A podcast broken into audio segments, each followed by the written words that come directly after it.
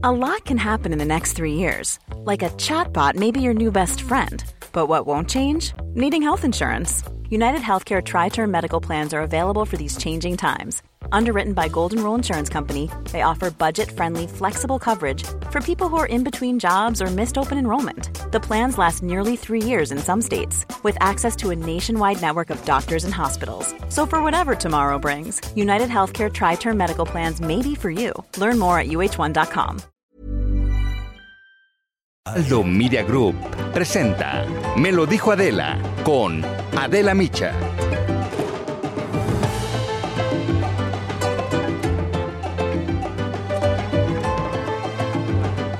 Bueno, pues ahora les damos la bienvenida a todos quienes nos van a empezar a sintonizar a través de El Heraldo Radio en toda la República Mexicana. Esto es Me lo dijo Adela, yo soy Adela Micha y me da un enorme gusto recibirte aquí en este espacio. Este Santiago Nieto es titular de la UIF, la Unidad de Inteligencia Financiera de Hacienda. Bienvenido, ya tocaba que vinieras. muchísimas gracias, Adela, por la invitación. Siempre es un placer platicar contigo. Muchas gracias. ¿O no? ¿O no? discutir. ¿O no? no. si es un placer, entonces no hago muy bien mi trabajo.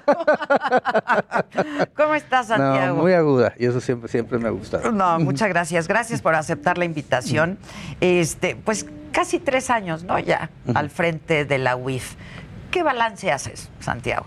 Yo creo que es importante eh, el aumento en el número de denuncias ante la Fiscalía General de la República y ante las fiscalías locales.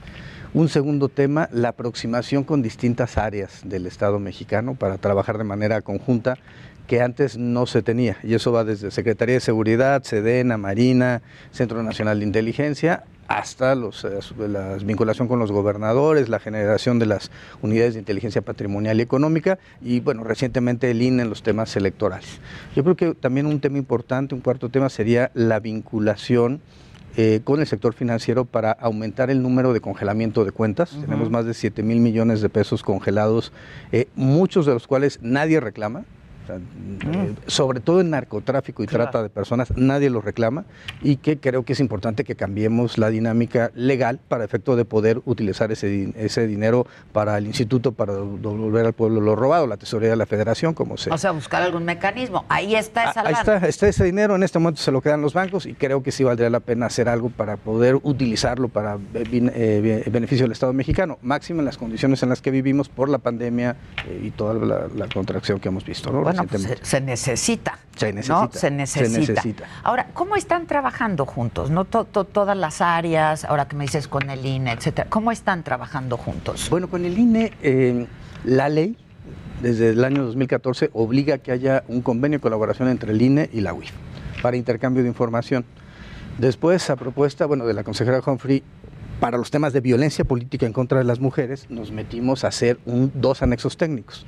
Lorenzo Córdoba estuvo de acuerdo y al final fueron un anexo técnico para el procedimiento especial sancionador, incluyendo el tema de violencia política en contra de las mujeres, para algo muy importante, poder identificar la capacidad económica de los agresores. Okay. claro, alguien puede decir, bueno, es que es un presidente municipal en un municipio de Oaxaca perdido, sí, pero este, esa persona puede ser un cacique en la zona y eso hay que poderlo medir.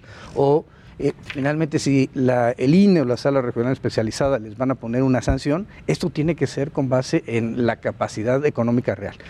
Por otro lado, se hizo un anexo para tener intercambio de información, para tener eh, modelos de riesgo, que trabajamos conjuntos entre el, INE y la UIF, cada quien el suyo, pero digamos calibrándolos. Y, eh, por ejemplo, nos mandaron el padrón de proveedores del INE para ver que no hubiera empresas fachadas o mm. factureras.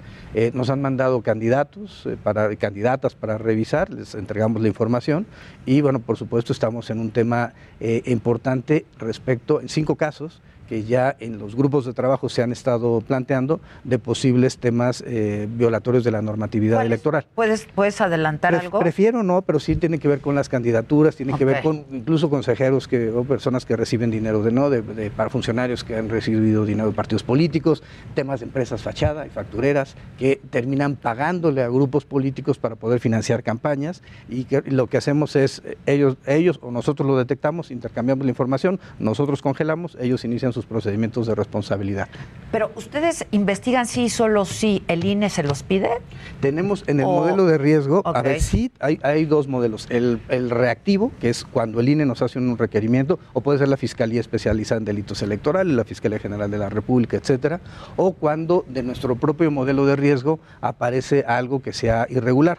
Ahora, el presidente sí me fue muy claro, me dijo, no quiero que haya una percepción de que se utiliza la UIF con un aspecto electoral y por tanto, si hay algo que se denuncie despasada la jornada electoral, y, pero si el INE el Poder Legislativo, el Poder Judicial, la Fiscalía General de la República te requieren información, tú se las tienes que entregar. Ya, es que estoy pensando en un caso, por ejemplo, el de San Luis Potosí, el de Gallardo, ¿no? Del Partido Verde, que dicen pues que está involucrado en el narcotráfico, etcétera, etcétera, y es candidato a la gubernatura. ¿Se está investigando? Bueno, tenemos, eh, se está investigando honestamente a todas y todos los candidatos a gobernador. A es todas decir, y todos. El, el, modelo, estamos haciéndolo a través de un modelo de riesgo. Eh, entonces, el INE pasa la información y lo que hacemos es eh, introducir los nombres, con algunas variables, candidatos, partidos, etcétera, y el modelo analiza 254 variables, desde la edad, el lugar de residencia, eh, algún tipo de referente que haya tenido un, banco,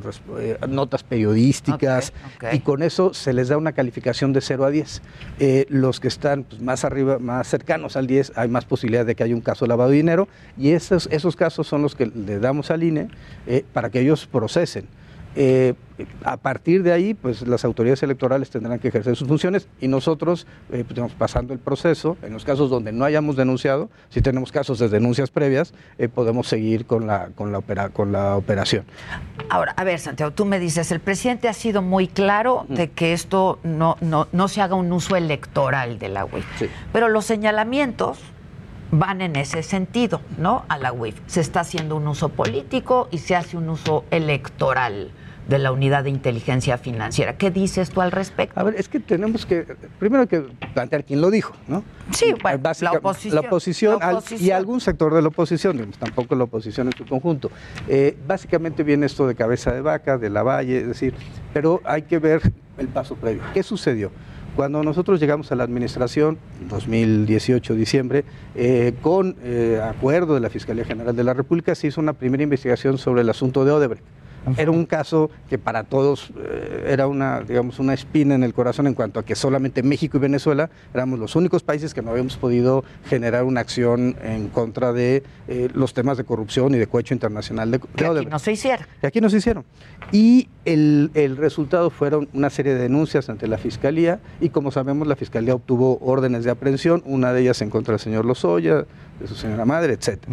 Eh, a partir de ahí, eh, en una confesión de hechos propios, Emilio Lozoya eh, plantea y acusa a 70 personas físicas y, morales, pero ya para esto estamos hablando de que ya había pasado todo 2019, que había estado prófugo de la justicia una buena parte, que en 2020 se, localizó, que había sido este proceso de, testigo colaborador, de, de un criterio de oportunidad y a partir de ahí nosotros eh, hacemos la investigación. El caso de Cabeza de Vaca empieza en marzo del año 2020 con un requerimiento de la Fiscalía General de la República. No es algo que nosotros hayamos hecho de forma electoral. El proceso electoral empezó hasta septiembre.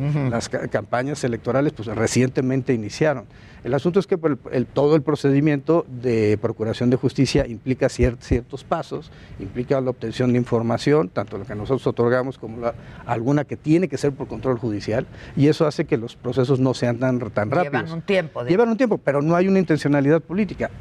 lo que sí queda, digamos, muy claro fue que desde nuestro punto de vista habían existido algunas irregularidades, por ejemplo en el caso de Cabeza de Vaca, por ejemplo en el caso de La Valle, los casos se, se denunciaron la Fiscalía encontró elementos suficientes y en un caso solicitó la declaración de procedencia y en otra pues vinculó a, proceso. Pero no es que se trate de un tema o de un uso, eh, digamos, electoral. Es simple y sencillamente los tiempos, los, el procedimiento. ¿Cuánto podemos confiar que la UIF es independiente, Santiago? A ver, creo que una, una premisa fundamental de las unidades de inteligencia, de acuerdo con la recomendación 29 de Gafi, es precisamente la autonomía técnica y de gestión. Sí, sin duda. Hay distintos tipos de unidad, digamos, y aquí el tema es que hay a veces, la nuestra es una unidad administrativa, digamos, eh, dependiente de la Secretaría de Hacienda, a veces son del Banco Central, y nosotros somos una unidad. ¿no? Creo que valdría la pena que tuviera una característica distinta. El PAN ha planteado que fuera un órgano constitucional autónomo, hay iniciativas, por ejemplo, de,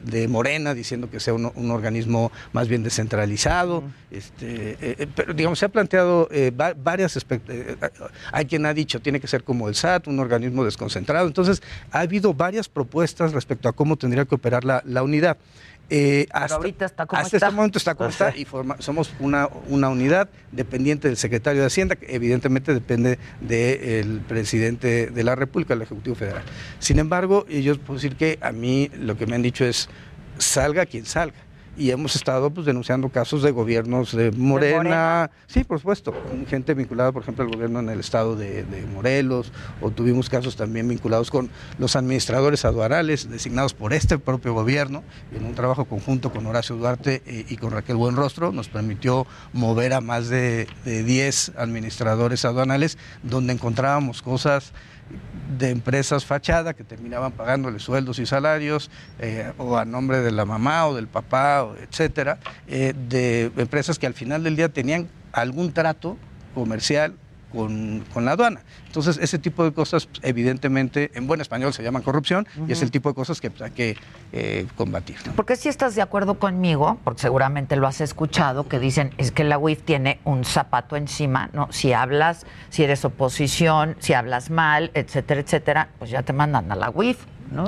Sí, pero eh, más que más que a la UIF, nosotros lo que hacemos es entregar la información y ya y en muchos casos pues, yo no puedo digamos, medir cuál es la operatividad eh, política, ¿no? Si en un caso la presa la boquilla, ¿no? Que eso fue de lo más cuestionado, nos solicita la Secretaría de Seguridad Pública que investiguemos a varias personas y encontramos irregularidades, pues se denuncian esas irregularidades. Si la Fiscalía va o, pide algún tipo de información o la Secretaría de la Función Pública, pues mi obligación es darle la información. Ahora, lo que creo que sí es importante es eh, pues mantener de este mes eh, una, una, posición de que eh, se tenga la confianza en que se está trabajando, además, no solamente en temas de corrupción política, que son muy importantes, sino en temas como la trata de personas, el tráfico ilícito de migrantes, el tema del narcotráfico, bueno, el ingreso de fentanilo al país. ¿no? es una, Recientemente Estados Unidos ha lanzado una política que involucra eh, temas vinculados con México por el ingreso de fentanilo y es algo que tenemos que, que combatir.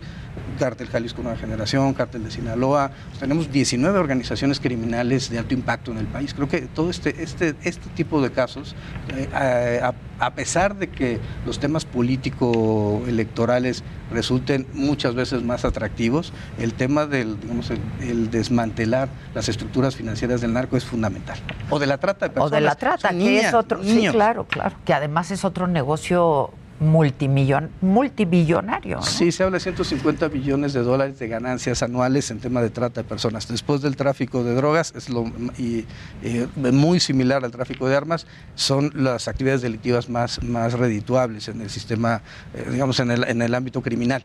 Y de América Latina, pues estaríamos hablando que hay un 12%. Y México, desafortunadamente, tenemos problemas de turismo sexual infantil en algunos espacios. Eh, y es algo que evidentemente se tiene que, combatir. ¿no? Ahora, a ver, Santiago, mencionabas a cabeza de vaca. Desde la UIF, ¿cómo va este proceso? Bueno, nosotros, lo que, primero, e, esto empezó como el marzo del 2020, nos hicieron tres requerimientos de información, vimos que había elementos suficientes para presentar la denuncia, se presentó una primera denuncia. Después, él te denunció a ti también, ¿no? en lo este, personal. Él eh, planteó en Estados Unidos, una, una contrató un despacho para eh, generar una opinión negativa eh, hacia la UIF y hacia mí en, Estados Unidos.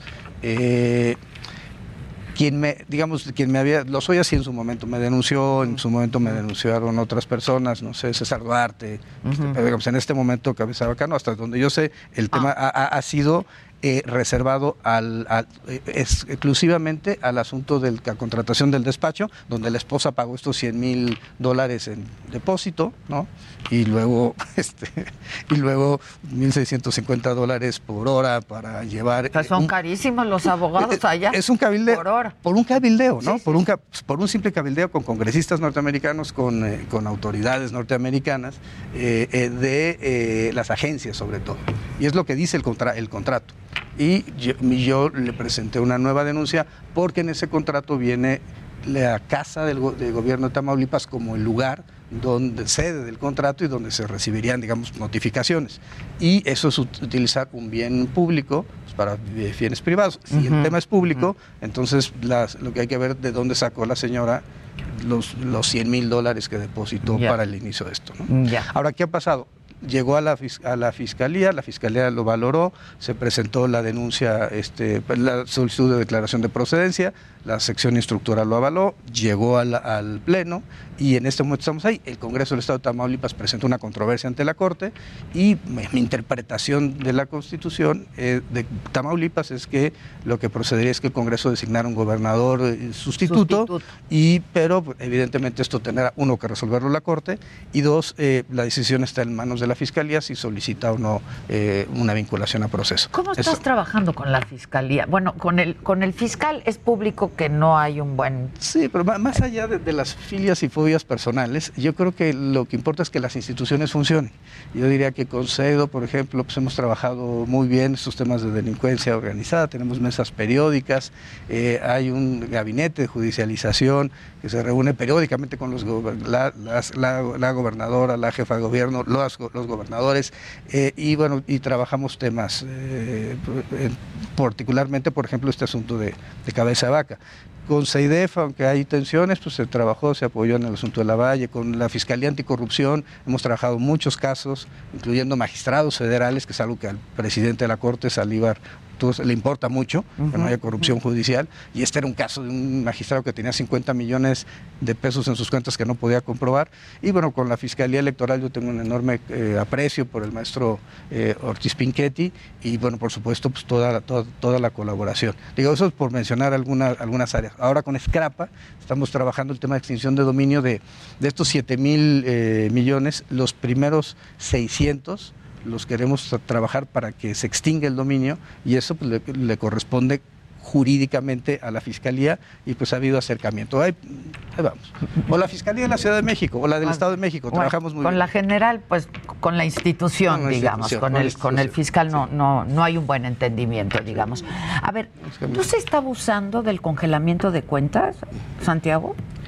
A ver, eso es una, es un arma poderosa, evidentemente. Eh, hay, eh, pero es algo que se puede ejercer solamente en aquellos casos en que se, se tiene algún indicio de que existió una irregularidad financiera. Llámese empresas fachadas, factureras, este, lavado no sé, de lavado de dinero, narcotráfico, etcétera.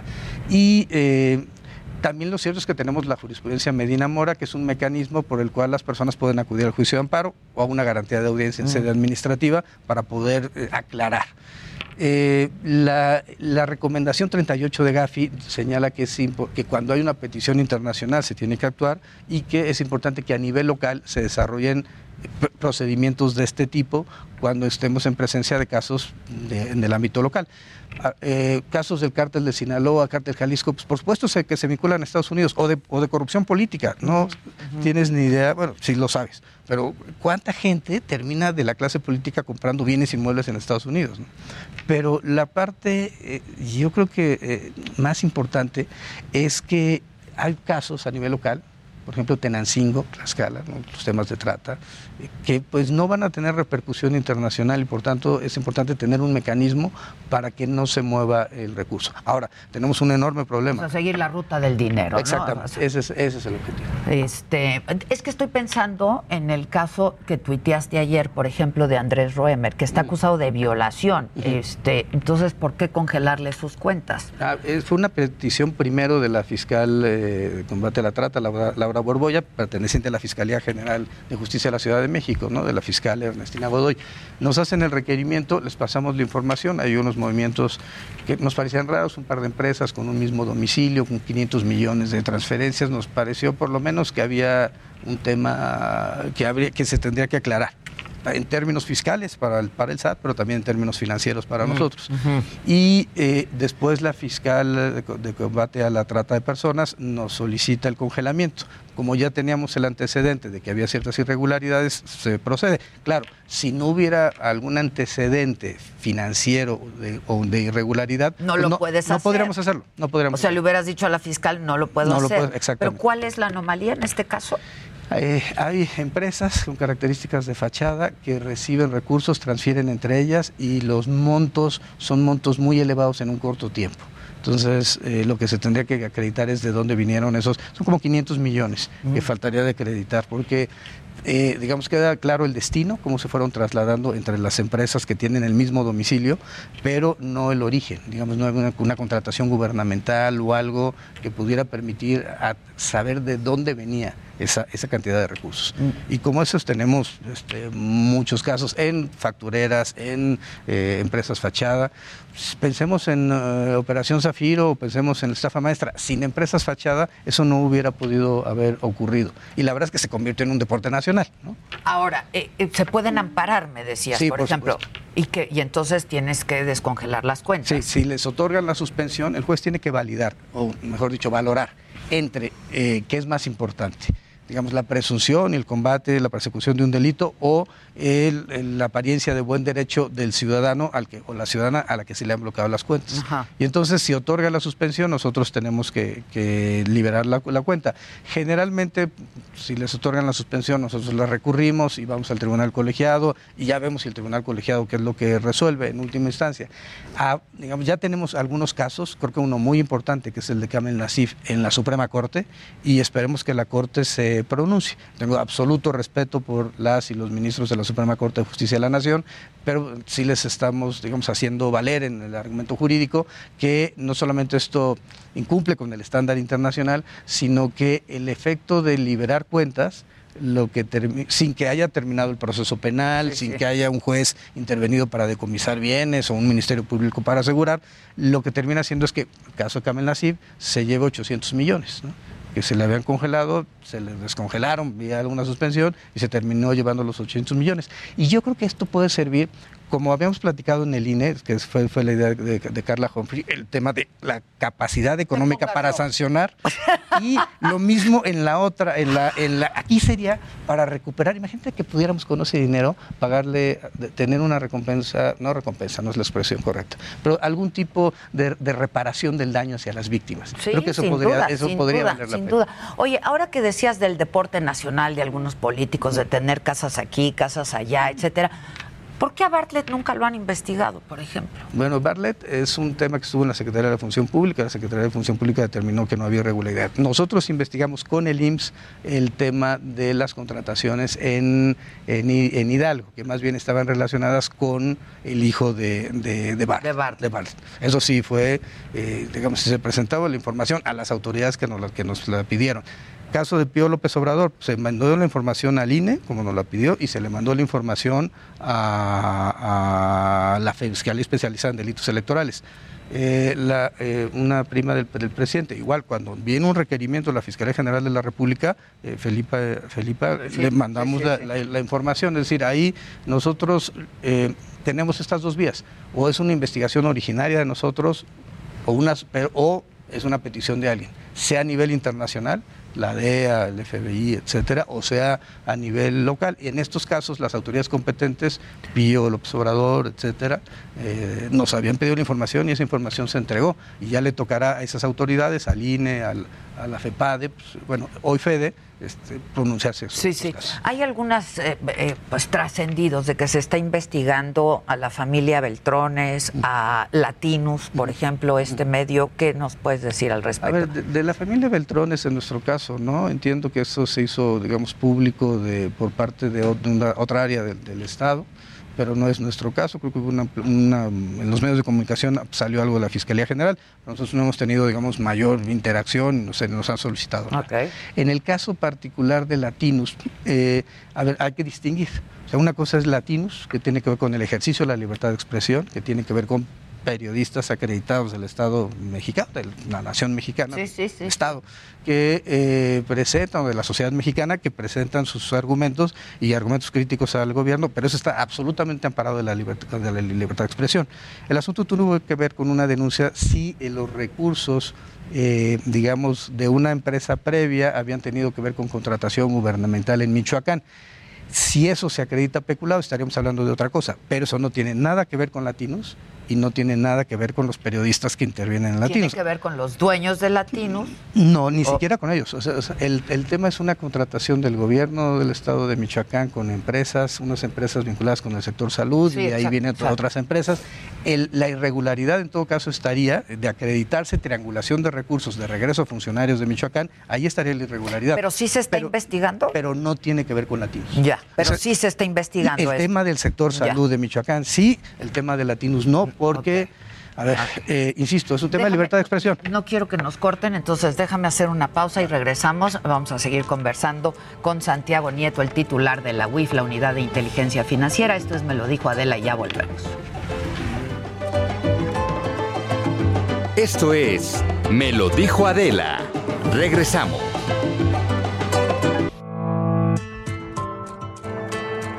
Continuamos en Me lo dijo Adela.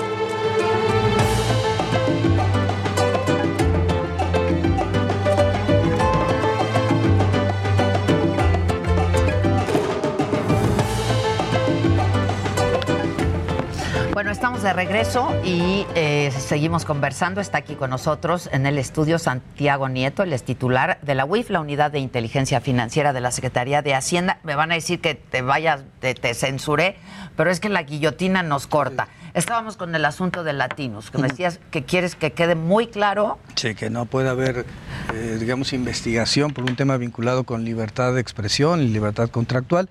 El, digamos, el asunto que nosotros sí nos preocupa es la contratación gubernamental para desvío de recursos, pero en todo caso lo que hay que acreditar, que no está acreditado, es triangulación de recursos de regreso hacia la autoridad este, estatal, ¿no? en este caso el gobierno del estado de Michoacán. Que eso sí se está investigando. Eso sí. Eso sí se está investigando. Oye, de Samuel García si ahora con el proceso electoral se está investigando a, él o a su familia? A ver, igual, a ver, de cualquier candidato o candidata en este momento no te podría mencionar absolutamente nada por el planteamiento del, presidente. Además, creo que no sería, digamos, no sería correcto.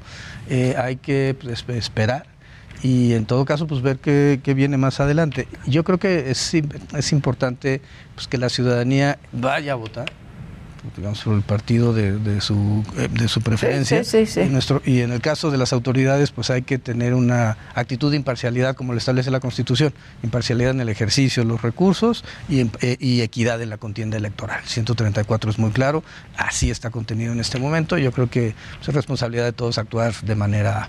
Este, a, propósito del proceso electoral y de la institución electoral, te decía yo en el corte y lo hago ahora, que estamos de regreso y que estamos al aire, que eh, pues fuiste yo creo que el único funcionario de esta administración que públicamente eh, te pronunciaste por el reconocimiento y la, la, autonomía del Instituto Nacional Electoral, ¿no? Este... Bueno, Olga Sánchez Cordero también mencionó el día que fueron al Talleres Gráficos de México, dijo que tenía el INE todo el respaldo del gobierno federal, de la Secretaría de Gobernación, para cualquier tema que se tuviera que desarrollar.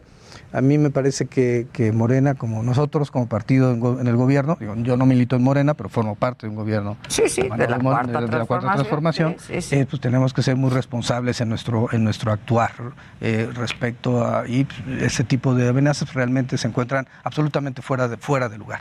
Ahora, yo creo que también pues, es importante que las personas voten, eh, que en todo el país, estamos hablando de la elección más compleja de la historia, viene la más grande y la más compleja. La más compleja. Y viene la consulta popular, que es algo que no se había desarrollado y eso va a ser el primero de agosto y también creo que es algo donde, donde hay que eh, pues, buscar, creo, mecanismos alternos. Eso le corresponderá al INE, tratar de buscar que salgan más baratas las elecciones, a lo mejor voto electrónico, a lo mejor voto por eh, internet, a lo mejor urnas electrónicas, no lo sé, eso le tocará a ellos definirlo. Pero yo creo que es importante en este contexto eh, donde además se separaron dos elecciones, o una elección de una consulta que podrían haberse dado el mismo día, este, creo que es importante que, haya una, una, posición muy clara del gobierno de eh, apoyar que se desarrollen esos ejercicios, porque la ciudadanía exprese su voto en el sentido que quiera. En el caso de la consulta, yo soy muy claro, yo voy a votar porque sí se enjuice a los expresidentes y en general los casos de corrupción del pasado. ¿Hay algo en contra de Peña Nieto, alguna investigación o de mm, mm, funcionarios cercanos a él, Videgaray? dentro de los, las 70 personas que denunció eh, Emilio Lozoya se encuentran Enrique Peña Nieto y se encuentra Luis Videgaray. Hasta Pepe Mide estaba ahí, ¿no? Sí, pero eh, quisiera saber, ah, pero sí hay que distinguir, ¿no? Eh, yo lo que plantearía es, tenemos ahorita 35 de esas 70 personas ya analizadas, se han presentado denuncias en contra de 21, donde sí hemos encontrado elementos. En el caso de José Antonio Mit no encontramos ningún elemento que acreditara los dichos, además las fechas no coincidían con lo que decía el señor Lozoya igual que en el caso de Miguel Barbosa, que hablaba de un influyentismo para designar un hermano, pero en esa época el hermano pues ya estaba designado y ya llevaba mm. años trabajando en petróleos mexicanos, entonces en realidad no. Yo creo que hay una buena parte de, falsedad, pero eh, en el escrito de Lozoya, pero hay otras cosas que son ciertas. Y a partir de ahí se, ha generado, se han generado casos y en nuestro caso hemos generado 21 denuncias ya ante la Fiscalía General en distintas áreas para poder hacer frente a esto. Pero sí se está investigando al presidente sí, Peña. Sí, por, supuesto. Este, ahora el, presidente López Obrador ha sido muy claro, hay que esperar los resultados de la consulta, pero yo estoy seguro que el resultado de la ciudadanía mexicana va a ser por eh, enjuiciar a los expresidentes que tengan algún tema vinculado con Bueno, la bandera de este gobierno es no a la corrupción. ¿Se está investigando a alguien del gobierno federal, por ejemplo? Este, sí, por supuesto cuando vienen requerimientos por parte de la Fiscalía Anticorrupción, particularmente de la Secretaría de Función Pública, se les otorgan eh, toda la información que nos han eh, requerido. En el caso de las autoridades electorales, ahí eh, han sido más bien temas de candidatos y dirigentes y dirigencias partidistas, pero bueno, nosotros estaremos atentos a cualquier situación que se, que se planteara, porque finalmente ese es el objetivo. La información de la unidad tiene que servir para llevar casos ante los tribunales. Creo que hemos platicado tú y yo muchas veces que el problema es eh, que no solamente hay que combatir la corrupción, a lo mejor con un congelamiento de cuentas lo combates, pues, genera una renuncia, presión mediática, se, puede combatir la corrupción, sanciones administrativas, pero si realmente queremos combatir la impunidad, hay que llevar a los responsables ante los tribunales. Y esa creo que es la, parte central de esta, de esta discusión. Sí, claro. Y el gran, pues, el, gran pendiente también, ¿no? El gran pendiente. El gran pendiente también, sin duda. Oye, este, el, reporte de Gafi. Ah, eh, nosotros formamos parte de Gafi desde el 2000. Eh, de hecho, la UIF se crea por el cumplimiento de las recomendaciones de Gafi y en diciembre del año pasado ya presentamos nuestro informe de seguimiento. ¿Qué significa esto? Hay 40 recomendaciones de Gafi y nosotros tenemos que ir acreditando el cumplimiento de esas 40 recomendaciones. Particularmente tenemos 16 con una calificación, 15 parcialmente cumplidas y una no cumplida. Eh, solicitamos recalificación en este momento de siete de esas, eh, de esas 16 eh, recomendaciones y el proyecto, el informe de Gafi en este momento, que va a ser discutido en julio próximo por la, por la Asamblea, señala que nos califican positivamente para pasar de parcialmente cumplidas a cumplidas o mayoritariamente cumplidas en temas desde beneficiario final, que es algo fundamental, es decir, quién es el beneficiario real de los, de los casos de corrupción, o sea, quién es el dueño del rancho donde se instalan los campos de energía eólica, quién es el dueño del...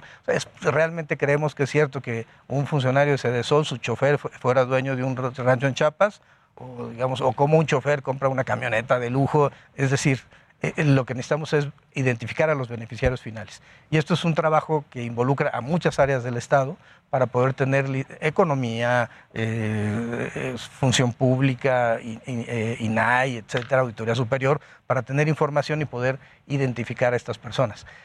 Debido a diligencia del cliente, hemos avanzado en temas de personas políticamente expuestas, de tener mejores mecanismos de control, pero bueno, todavía nos falta mucho en materia de actividades eh, vulnerables, que en México a nivel internacional se denomina a PNFDs, en, aquí sujetos obligados por actividades vulnerables, que van desde las criptomonedas hasta los desarrolladores inmobiliarios. Ah. Y eso es, el tema de las criptomonedas es un gran tema, ya está aumentando incluso el tema vinculado con el pago de remesas ya no necesariamente vienen por los mecanismos tradicionales. Pueden ser por criptomonedas. Están entrando por criptomonedas. Una gente llega con una memoria USB y luego puede materializar el dinero en cualquier parte del mundo. México no la ha reconocido, ni el Banco de México, ni la CNBB. Pero de que ya se están comercializando, ya se están comercializando. Está interesantísimo eso. Es, un, gran, es un gran tema. Es un gran, tema. Oye, en el combate al, al, narcotráfico, el combate financiero al narcotráfico, este, pues está el cártel Jalisco Nueva Generación, etcétera, etcétera. Tú has recibido amenazas, ¿no? Bueno, un par de, un mensaje interceptado por, las, eh, por el CNI, que se planteó incluso en el Gabinete de Seguridad, unos días antes del, atentado contra Omar García Contra Omar García Harfush. Mi amigo. Y luego un escrito, un correo llegó a la Suprema Corte con amenazas contra el ministro presidente y contra mí. Eh, en realidad, pues, el presidente lo que dijo es que tenía que reforzarse la seguridad de varias de las personas que estábamos en, esa, en esos supuestos. Con esa responsabilidad, y lo hicieron. sí, exactamente. Y, el, eh, y bueno, hemos seguido operando para congelarle cuentas. ¿no? El caso del cártel Jalisco en un operativo fueron mil millones.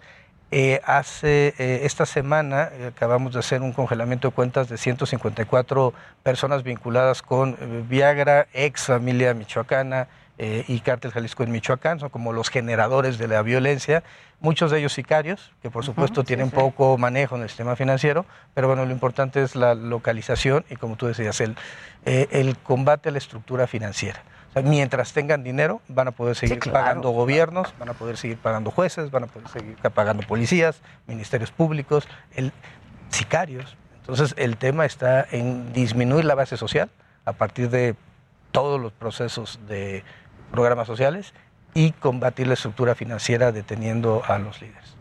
Finalmente, ¿te quedaste con ganas de hacer campaña en tu estado? Porque has estado acompañando a Celia. Acompañé un día a, Celia, fue a visitar San Juan del Río, que es mi municipio de, origen, y, bueno, la acompañé, pero en absoluto respeto a la normativa electoral, es decir, no podía pronunciarme sobre ella, fin de semana, este, vehículos privados, o sea, todo, todo cumpliendo by the book. La, pero, pero te quedaste con las ganas. Digo, eres ah, muy joven. Yo estoy a lo que el presidente diga. ¿Qué, qué, cuánto ves al presidente? ¿Cuánto hablas con el presidente? Tengo acuerdos, acuerdos con él. Me toca una vez a la semana estar en el gabinete de seguridad con otras personas, evidentemente. Y bueno, tengo pues, intercambio cuando hay un tema de duda, pues mandar mensajes o que me reciba para ver un tema particular que sea eh, trascendencia desde mi perspectiva, evidentemente menor de lo que puede ser un problema de, Estado. Pero eh, creo que el, presidente me ha mandado estos mensajes, me ha comentado, me ha instruido y me ha dicho que por lo menos en este momento de campaña electoral necesitamos ser absolutamente, no, no generar una percepción negativa, sino todo lo contrario, generar una percepción de que vamos a estar atentos, vamos a apoyar a las autoridades sea Poder Legislativo, insisto, Fiscalía General, FEPAD, etcétera, y con ello, eh, pues después ver los temas en caso que se tuviera que presentar alguna denuncia. Pero yo creo que lo, importante es pensar en sistema, pensar en cómo intercambiamos información, hacemos modelos de riesgo, eh, algoritmos matemáticos para que no se piense que es una persecución política en contra de nadie y bueno, finalmente generar los casos. Porque sí se piensa, ¿no? A ver, eh, creo, pero insisto que también tiene que ver con la percepción de quiénes lo, quiénes lo dijeron, ¿no? Creo que el caso de Cabeza Vaca, el caso de la Valle, pero hay que seguir, hay que seguir caminando y sobre todo eh, pues, ejerciendo las facultades en contra de cualquier persona vinculada a actividades ilícitas con independencia del partido de origen. Santiago Nieto, muchas gracias. A ti. Te agradezco mucho. Este, espero que no siempre haya sido un placer hablar conmigo. Pero a mí contigo sí. Muchas, gracias. Te agradezco mucho. Muchas gracias. Nosotros seguimos. Esta es la imagen del día. Hay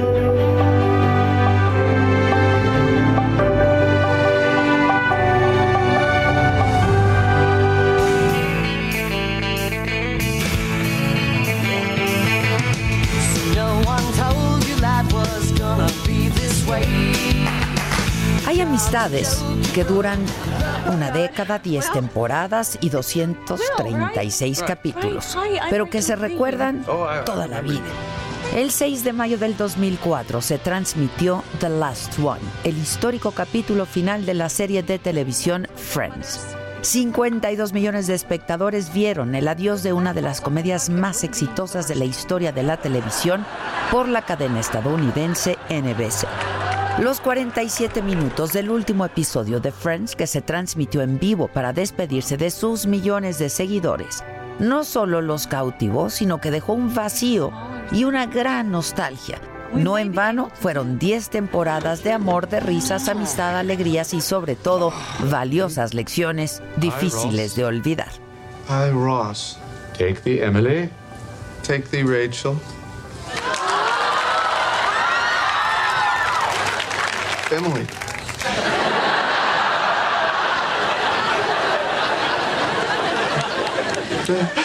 Emily. Ese día se cerraron varias historias de la serie sobre seis amigos veinteañeros. Rachel, Jennifer Aniston, Ross, David Schwimmer, Phoebe, Lisa Kudrow, Monica, Courtney Cox, Chandler, Matthew Perry y Joe, Matt LeBlanc, y sus aventuras en Nueva York. We. We. A lo largo de 10 temporadas, los espectadores fueron testigos de la evolución de estos amigos y las situaciones que enfrentaron al llegar a la vida adulta, cambios de trabajo, relaciones sentimentales, matrimonios, hijos y todo aquello que nos sucede al pasar de los 20 a los 30 y a la madurez.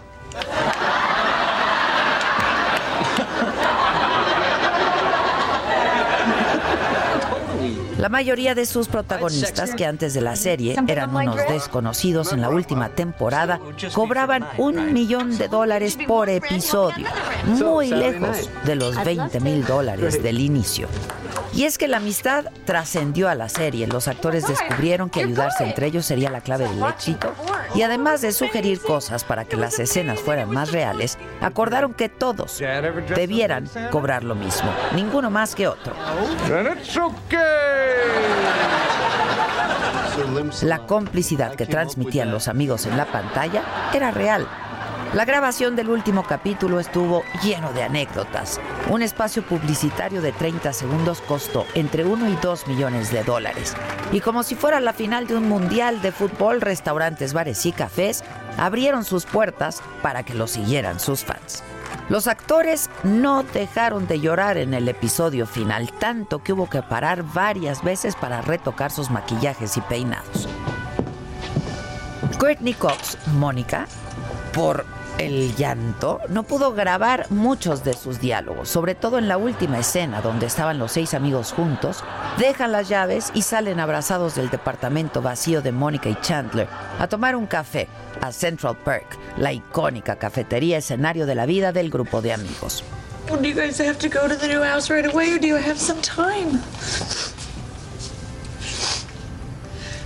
We got some time.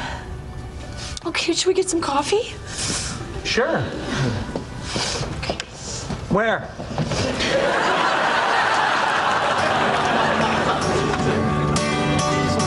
David Crane y Martha Kaufman, creadores de Friends, jugaron hasta el último momento con la pareja de protagonistas, Rachel y Ross, sobre si debían o no terminar juntos. Al final, ella decide dejar su trabajo soñado en París por Ross. Su intermitente relación fue una de las principales tramas de la serie. No! No! Oh my god! Did she get off the plane? Did she get off the plane? I got off the plane.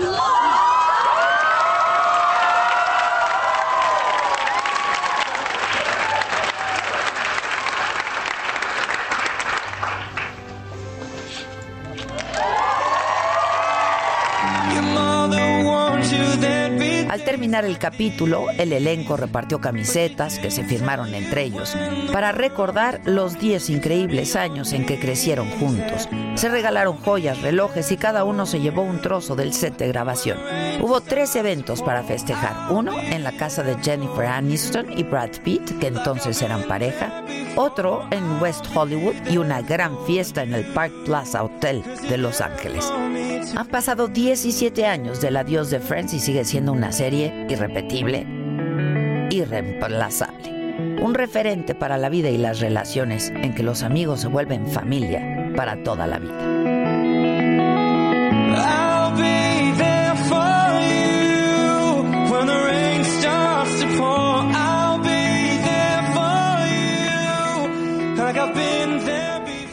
No, pues hasta yo quiero llorar con Friends.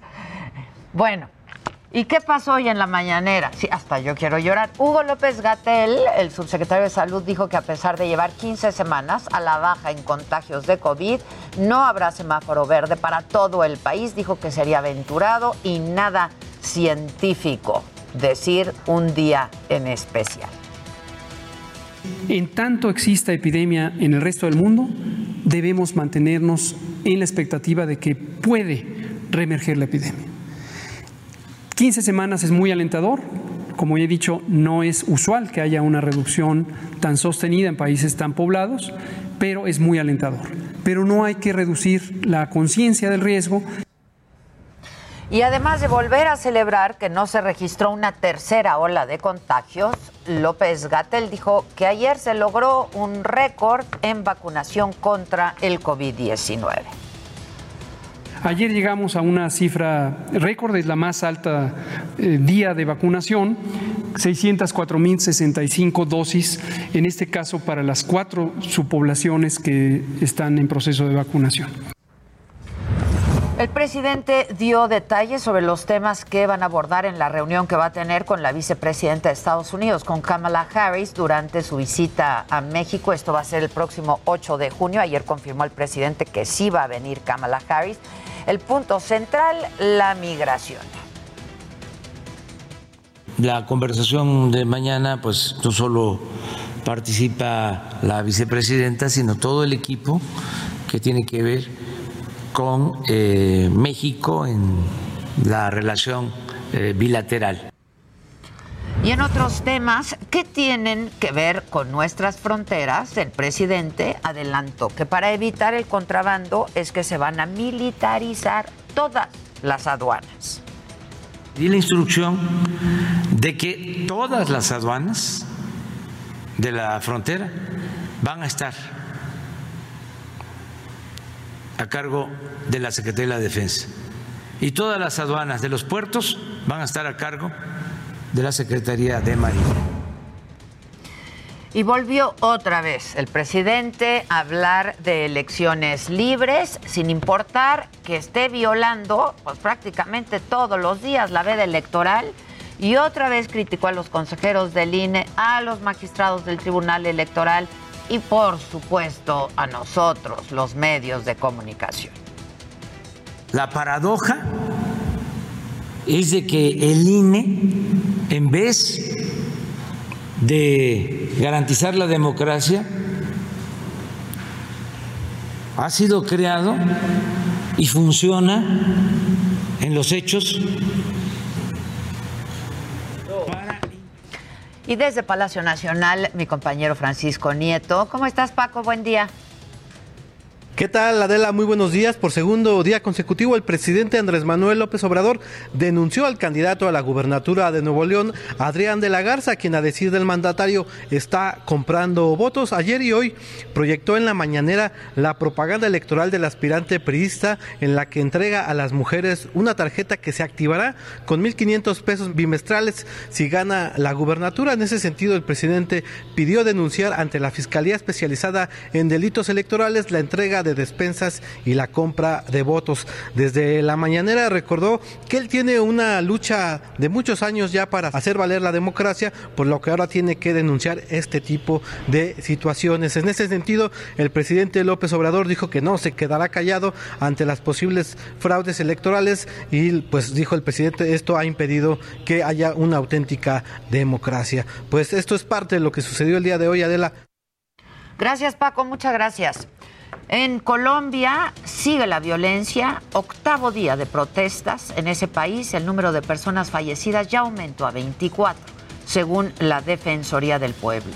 Las denuncias ciudadanas y de organizaciones civiles apuntan a un alto índice de represión policial, mientras que el gobierno atribuye la violencia a grupos criminales infiltrados en las movilizaciones.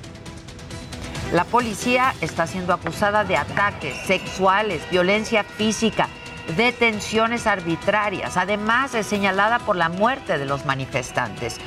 Eh, y bueno, recordando qué es lo que piden los colombianos, piden una economía más igualitaria, que no esté basada solo en el clientelismo político, una reforma a la policía que incluya el desmantelamiento del escuadrón móvil antidisturbios, que es el encargado justamente de reprimir las protestas, y una mejor implementación del proceso de paz para que a través de la manifestación pacífica sea posible hablar de temas como educación, derechos sociales y legalización de las drogas, entre otras cosas prohibidas en el debate en Colombia durante décadas.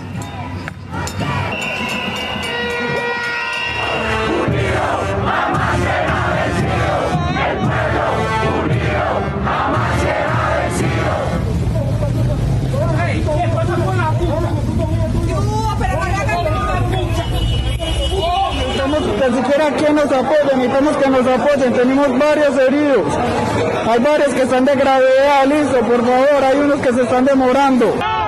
Escucha, tu lucha es nuestra lucha, Nicolás. Escucha, tu lucha.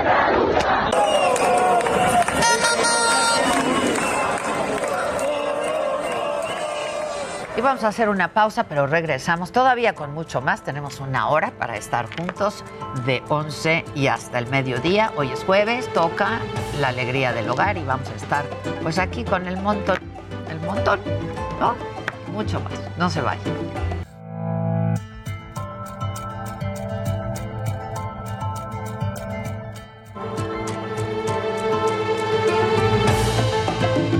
Continuamos en Me lo dijo Adela.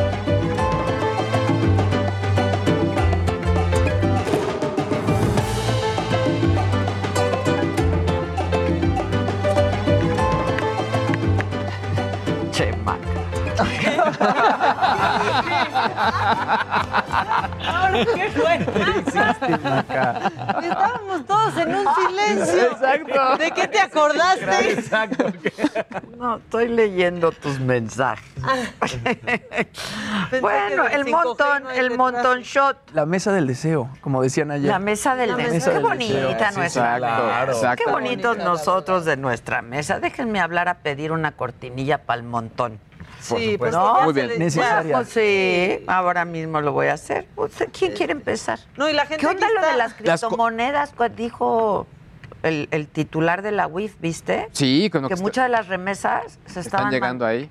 Y se- es por eso que también se- lo que decíamos, se van a empezar a meter porque quieren empezar a traquear todo eso y a ver qué está ocurriendo. Claro, claro. Está, está fuerte. Y se- de hecho, incluso, eh, no sé, PayPal antes no pasaba por ningún tipo como de obligación de hacer un depósito. Es decir, tú recibías dinero por PayPal y ahí se quedaba en tu cuenta de PayPal. Ahora inmediatamente tiene que ir a alguna cuenta.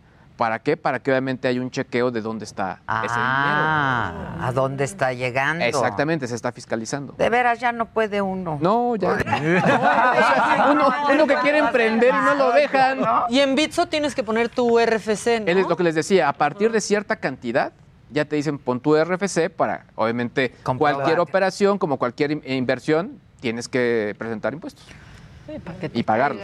Bueno, pues no sé. ¿Y qué más? ¿Quién quiere? Las contraseñas, hoy es día, ver, día Mundial de la mi contraseña. Ahí contraseña. tenemos, también hicimos unos, unos cuadritos muy bonitos, pero el, lo que les decía al inicio, el 70% de las contraseñas más utilizadas se podría desbloquear en un solo segundo. Ay.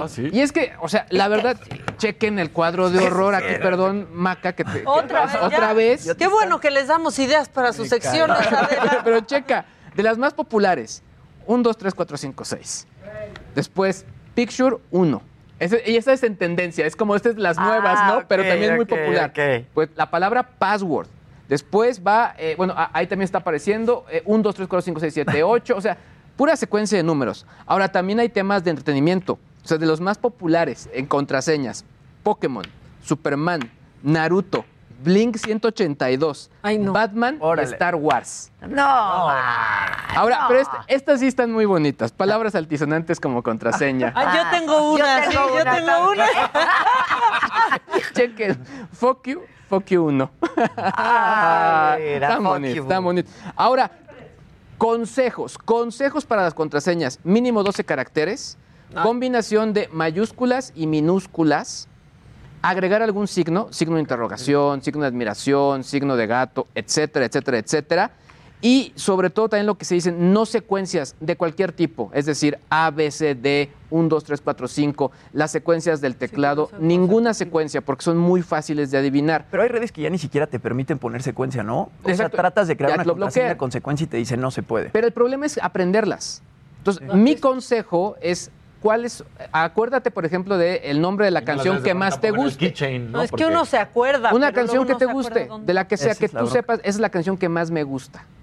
Esa puede ser el título de esa canción, puede ser ya parte inicial de tu contraseña. Ah. Ok. Entonces, no es nada personal, no es nada obvio, no es un dato como algún RFC, fecha de nacimiento, etcétera. De mí no vas a andar hablando. O sea, estoy haciendo el check, ¿no? O sea, caigo en todos los errores. Pero mi nombre, pero mi nombre con un número, pero. Sí, sí, en Oye, y además los- eh, últimamente han llegado alertas. Yo tengo computadora Mac y te llega alertas que te dice 10 de tus contraseñas Sí, hombre. han, sido sali- han sido masivas. Entonces, ¿qué onda? ¿Cómo? También en Microsoft ya sale. Es por eso, entonces. Por eso, porque al final Ah. ya hay una base de datos de las contraseñas que fueron filtradas. Entonces, ahora sí que, pues no sé, tanto Microsoft como Apple te dicen, oye, tu contraseña ya se filtró, te conviene cambiarla. Órale. O Oye, sea, hay que hacer. Google Chrome te da, eh, te sugiere contraseñas, ¿no? También. Hay, hay la opción de que ellos te hagan tu contraseña, entonces ya son puros caracteres que nadie va a adivinar. Pero tú nunca te la vas a saber. Exacto. Ahora, alguien por ahí sí mencionaba, estu- estuve checando como varios consejos y alguien sí decía, oye, pues no está mal tampoco confiar en la memoria de papel. Es decir, que si Traer tu tengas una, una contraseña, que sepas dónde está y que esté bien guardado, para que en caso de que se te olvide, lo tengas en un archivo o lo tengas en un documento para... pues, Mi número secreto del banco en una libreta que dice número secreto. o sea, no, Soy no, la bueno. peor, así. El otro día la vi. Número secreto en grande. Sí, no, bueno. Oye, pero a ver, y la recomendación es una contraseña diferente para cada cosa. Yo lo es que, qué monserga. Yo sea, creo que es no, elegir los tres. A esta edad no Es me acuerdo ni tres. qué comí hace media hora. Yo un poco lo, lo que he generado es, son tres contraseñas que puedes ir variando y que quizá la letra mayúscula puede ser la inicial del servicio. Y tú colo- colocas esas, esas eh, mayúsculas al inicio o al final de la palabra. Es decir, por ejemplo, estás, ya. usas una, eh, un- tu palabra secreta que puede ser supercalifragilístico espialidoso Ajá. y pones Facebook, FB al inicio o al final para que también tengas esa relación y la puedes ir cambiando. Entonces ya Ah. tienes una contraseña de base, pero que sí tiene ciertos cambios y que te ayuda también a aprenderla. Ah, pero que ya sabes, bueno, tengo estas cuatro palabras que son de estas tres rolas o de estos tres artistas y listo. Y Adela. Ah. Todo lo que no va a hacer. Claro, sí, no, así no va a como- que no voy a hacer. Pero aparte ya también con el Face ID yo ya menos me sé Claro. cualquier Sí, con el contraseña Face ID. Claro. yo también menos. O sea, Es que el, el Pero- tema sobre todo es cuando ya nada funciona, ¿no? O sea, cuando de pronto no te funciona el Face ID por algo o pierdes la clave o, o de pronto te dicen tienes que cambiarla porque justo la contraseña se filtró. Es ahí el tema, ¿no? Pero está, fu- está fuerte y bueno, también se me hace divertido las que ¿Y son hay más que comunes. cambiando así como periódicamente? Hay, hay una tendencia en- también en los analistas que están diciendo justo por eso, o sea, que de pronto es un problema porque eh, si las cambias de manera periódica se te olvidan. Hay mucha gente Claro. que Sí. está enfrentando eso. Entonces, más bien lo Y que ya dicen te es acordaste de la usa de hace un una año. Sí, a palabra mí sí me o pasa algo, una base. pongo, olvide mi contraseña, mándame el link Sí, porque o- yo Sí, ya... exacto. Usa una base y, es, y la base es la que se queda como fija y vas cambiando ciertos elementos ya específicos, ¿no? Para que no tengas este problema. Pero están las dos tendencias, los que te dicen sí, cámbiala o usa una de base. Yo, uso, yo me voy por la segunda porque es mucho más fácil, pero tener tres o cuatro que sabes que pueden ser, si no es gato, es gata. Y, Y si es no el es- nombre de tus hijos Exacto. más el número. Ándale, exacto, exacto, Oye, exacto. yo, perro favorito y se me olvida cuál ha sido mi perro favorito. Sí. O sea, la pregunta. Oye, y eso que dices de que las contraseñas, las filtradas, que te avisa, estas contraseñas ya se filtraron, eso no significa que ya te hayan hackeado la cuenta, nada más significa que No, ¿Está bueno, expuesta tu significa que contraseña o qué? sí, exacto, que ya se liberó y que está en una base de datos y que alguien la tuvo. No significa que alguien entró, pero pues Que ya- Pero por que ahí ya está ahí. polulando. cuidado. Exactamente. Ok, ok. Hombre. Bueno, déjenme cambiar mi Yo no me acuerdo ni de la de mi computadora luego. O sea, Sí, es un problema. Yo siempre le ando preguntando a Susan, ¿cuál es mi contraseña? Sí, ya, pero es una buena idea llevar una tarjetita, yo creo, ¿no? Sí. O está también, por ejemplo, estas aplicaciones donde guardas todas las contraseñas Y esta, eh, hay una contraseña master que abre esta aplicación, pero te llevan la administración de, De todo todas. lo que tiene y se Ah, ponen eso automáticamente. Ah, eso está Ok. Esas también. Pues sí, está bien. Y esa Oye, ya la notas en la libretita del número secreto. Exacto. El número. Así, secreto. números. sí. Bueno, ¿y tú qué? Pues, ¿te acuerdas que habíamos hecho un debate en el no me cual... acuerdo de nada. No estás ¡No hay viendo. Bueno, vamos a presentar, la semana pasada lo habíamos hecho y esta semana también, del debate de si el más exitoso también era el más grande o viceversa, y lo habíamos ejemplificado con Hugo Sánchez y Rafa Márquez. Ahora va a estar un poco más sencilla, pero vamos justamente a lo mismo, que sí puede haber ocasiones en que el más exitoso también sea el más grande. La comparación es ahora... Y justamente porque viene la pelea del Canelo, el Canelo contra Julio César Chávez. Entonces, Ay, no. bueno, pero, pero, reto. No. pero hay quien puede decirte hoy, para mí, pudieran ser jovencitos, por ejemplo, o pudieran ser, no, pues para, mí es mejor el, Canelo. El, champ es. Pues Chávez. Sí. Sí, pero, Chávez. pero, pero Chávez fue el más exitoso y el más ganador. Claro, al Canelo le faltan varios añitos Sí, de carrera. claro. Pero no creo que vaya a ser tan exitoso. Por ejemplo, la primera derrota de Julio César Chávez vino en el- su pelea número 90. O sea, una cosa impresionante. Hay algunos que te dicen, no, es que Mayweather. No, que Mayweather. O sea, 90 peleas y vino apenas Sí. su primera derrota. Dices, eso es impresionante de Julio César Chávez. Sí, por lo que se vivía en, en esos años, comparado con lo que hoy, no había esa cantidad de dinero. Pero aún así, No, yo le pregunté una vez y creo que lo que más llegó a cobrar por una pelea fue un millón de dólares. Sí. Uno o dos, no Sí. me hagas mucho caso, pero por ahí. exacto. Y ahorita se lo meten en nada. En las palomitas. En las En las palomitas. Porque, como te decía, 5 millones de dólares por esta pelea para el inglés y para el Canelo, 100. Sí, sí. o sea, sí, sí. Y, y esas son las bolsas garantizadas. De ahí hay que sumarle todo lo que viene. Patrocinios, ventas de Pay-per-view, el Sí. Pay-per-view. mercancía, La lo que es la mercancía. El merchandise. Entonces, económicamente, pues sí pudiera ser mejor, pero tanto en títulos, en defensas y lo que significó para la gente, pues Sí, César yo- Chávez. perdón, el yo creo champ. que- Sí. Sí. El champ, pues, el Champ, champ. aparte O sea, es al César lo del César. compadre, Sí, la ¿No? neta. Hay que invitarlo, ¿no? Lo voy a, a- hay que traer. ¿Sí? Sí, hay que traer. felices. Tipazo. Ay, ¿Qué tal aquí dicen? Me encantan estos nerds. Perdón, perdón. Me encantan estos nerds, muy simpáticos todos. Ay, sí, somos Muchachos simpáticos. Oye, pero deberíamos de que cómo la gente puede participar y decirnos para ellos quién es. ¿Quién es el- mejor? Si, ¿Cómo? Pues, ¿qué te parece si en el Canelo, mismo este, WhatsApp que lo acabas Órale. de o mencionar? en Twitter. O en Twitter. Ahí nos digan con quién están, si con Julio César O, con, el, Canelo. Vas, Josué. Sí. Ya está en no ello, me velo. hables así golpeado. No, pues discúlpanos, Josué. ¿eh? O sea, Bueno, ¿qué más hay de montón? Pues eh, a Juan Pazurita no le basta con ser Alejandro Basteri en la serie de Luis Miguel, no le basta con haber aparecido. Tiene en- una novia. Ah, bueno, la novia es. Macarena. la- anda con la Macarena. Ahora, levantaste Ándale. ah, con la Macarena Está Chaga. tu novia. Que es diseñadora gráfica. que- que es Ya- ya diseñadora sabemos todo de la novia de Jimmy. Oigan, pues ahora el Juan Pazurita lanza su propia marca de agua. Digo, esto ya no es noticia, lanzó su propia marca de agua con Alex Trechi, Juca, Berzo y otros influencers y ya llegó a tiendas de conveniencia, ya se está vendiendo por ahí. Él subió este video a YouTube, el que podemos ver ahí, eh, quejándose de que el agua que consumimos, normalmente el agua que está embotellada, pues realmente no es agua pura y según la Organización Mundial de la Salud dice que no es bueno tomar este tipo de agua. Entonces, ahora el Juan Pazurita pues como que se convirtió en científico y ya está haciendo su propia agua de manantial eh, con un pH de 8.5 y que tiene minerales y no sé qué tantas cosas. Y el chiste es que ya está de eh, ya, ya la están vendiendo en tiendas. Y bueno, Juan Pazurita le está encontrando negocio a absolutamente. Todos estos influencers están con todo. Yo no sé qué estamos haciendo mal nosotros, mi querida Maca. Tú estás a tiempo, Eh, todavía- Sálvate, sálvate. Pero le han tirado durísimo en las redes a él también.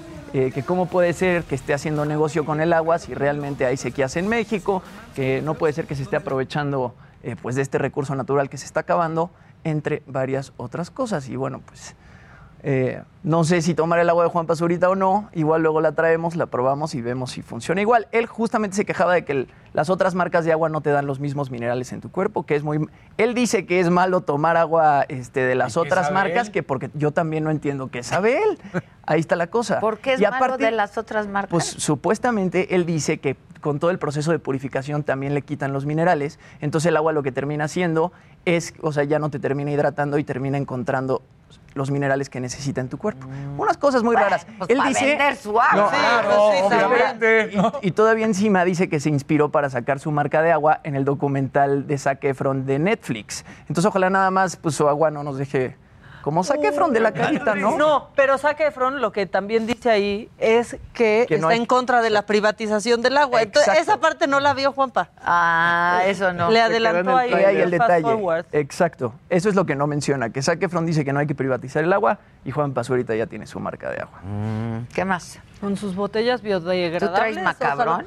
sí. ¿De risas o de qué? ¿Quieren una de mucha risa? Venga. Yo ya descubrí, Adela, por qué a los niños se les tiene que bautizar cuando todavía no aprenden a hablar. Lo he descubierto. Escuchen la reacción de esta niña que pues también la bautizaron ya casi que va al kinder y pues vean cómo se le puso al padre. Escúchenlo en radio también.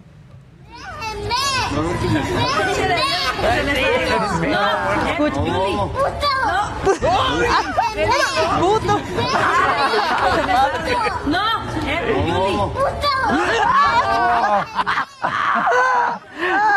es Yuli. ¡Qué sacrilegio! ¡Qué sacrilegio! Y el padre ahí como que, no, en pues radio sí se, alcanzó a escuchar lo que dice la niña, ¿no? Digo, es muy claritito. Sí, sí. Sí, está ahí en la pila de bautismo. Le estaba y- bautizando, le estaba haciendo un exorcismo. Ya no sabemos, bien, pero Exacto. bauticen al chamaco antes de que aprenda sus primeras palabras, por Me- favor. Sí, sí, sí. Es por eso, Pues sí, supongo, ¿no? claro. Suéltame. Qué padre esa niña. Bueno, tenemos más cosas, porque ¿te acuerdas que hablamos del charro de Toluquilla? No, ¿verdad? No sabes quién es el charro Pues de es que Toluquilla. han habido tantos que ayer te- que te lo mandé y le digo, ¿este qué hizo? ¿Ahora ¿Este qué? ¿Ahora este qué? hizo Bueno. y qué dije de él? Para que la gente recuerde este que hizo, aquí está lo que hizo el charro de de Toluquilla. Adela Micha, gracias por haber hecho viral mi video a todo el, a todo el- a toda la gente pues y que ustedes lo hayan criticado. Yo al principio me enojé porque dijo que yo era un espandupero un chistero pues. y pues no. Así soy compadre. Soy tu amigo el charro de Toluquilla y gracias a, e- a- a- a eso del chucho cabrón toda la gente se preocupó por revisar quién es el charro de Toluquilla vieron el video prometer que Eso voy a fue lo hacer que hizo. y deshacer y que te voy a arreglar tus calles y que te voy a arreglar como como Ah, dicen que, todos no, el que prometía que no hacía nada. O sea, que no prometía nada. Para no te mentir. engaño. te prometo ir a visitarte platicar O sea, Y aquí está lo que se dijo, Ah, ¿no? en aquella- Supo- en aquella. Exactamente. es que ¿Sí se oye? pues no puede ser, o sea, no hay proyecto, no hay propuesta, no hay nada. Está No bien hay- que no prometan lo que no puedan cumplir, pero pues, ah, pues ¿para qué quieren llegar? Que eso sí calienta. Pues el charro de Toluquilla. Ay, ese que me dio las gracias. Agradecido el charro señor. de Toluquilla. Sí, Por, Era charro. ¿Por qué se espantó? Tráiganse al charro de Toluquilla. Está increíble. Aquí haga un el stand-up. ¿O qué dijo? Que nos Stand-up. ¿Cómo dijo dijeron stand-up? Espampopero. Espampopero. Pero Está Ya increíble. está hablando como Samuel García ayer, ¿no? Pedo pica, ¿qué Sí, era? Sí, sí. O Ay, Jorge. Jorge. Jorge. Lo de Jorge es lo, es lo más. Gracias por haber hecho viral mi video a todo el, a todo a toda la gente pues y que ustedes lo hayan criticado yo al principio me en ese enojé mismo video atrás sale un espectacular de él. ¿viste? Y hay dos Sí, personas ahí que ni siquiera lo ubican y dicen. ¿quién es este mono? Pero él le dice, ese soy yo. ese soy yo. Y el pobre hombre chimuelo no entiende nada. Exacto, sí, sí, sí. Y estaban todos, pero diente por ocho, ¿sabes? Es espandopero. Bien aquí. Ay, La gente no puede con la niña poseída. No, es que No, la niña la niña está- brutal. Bueno, pero si quieren, ya que estamos en niños poseídos, o sea, imagínate que, que tu bebé por primera vez dice mamá y lo quieres regresar por la voz que le salió al chamaco. Ay, pues, Escúchenlo, ¿cómo le es- salió? Pues escúchenlo.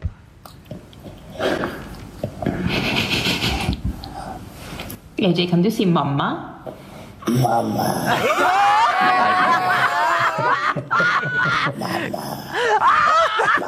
Es el hijo de Lolita ¡Como ya el exorcista! Dice Jimmy que es hijo de Lolita ya la pasó.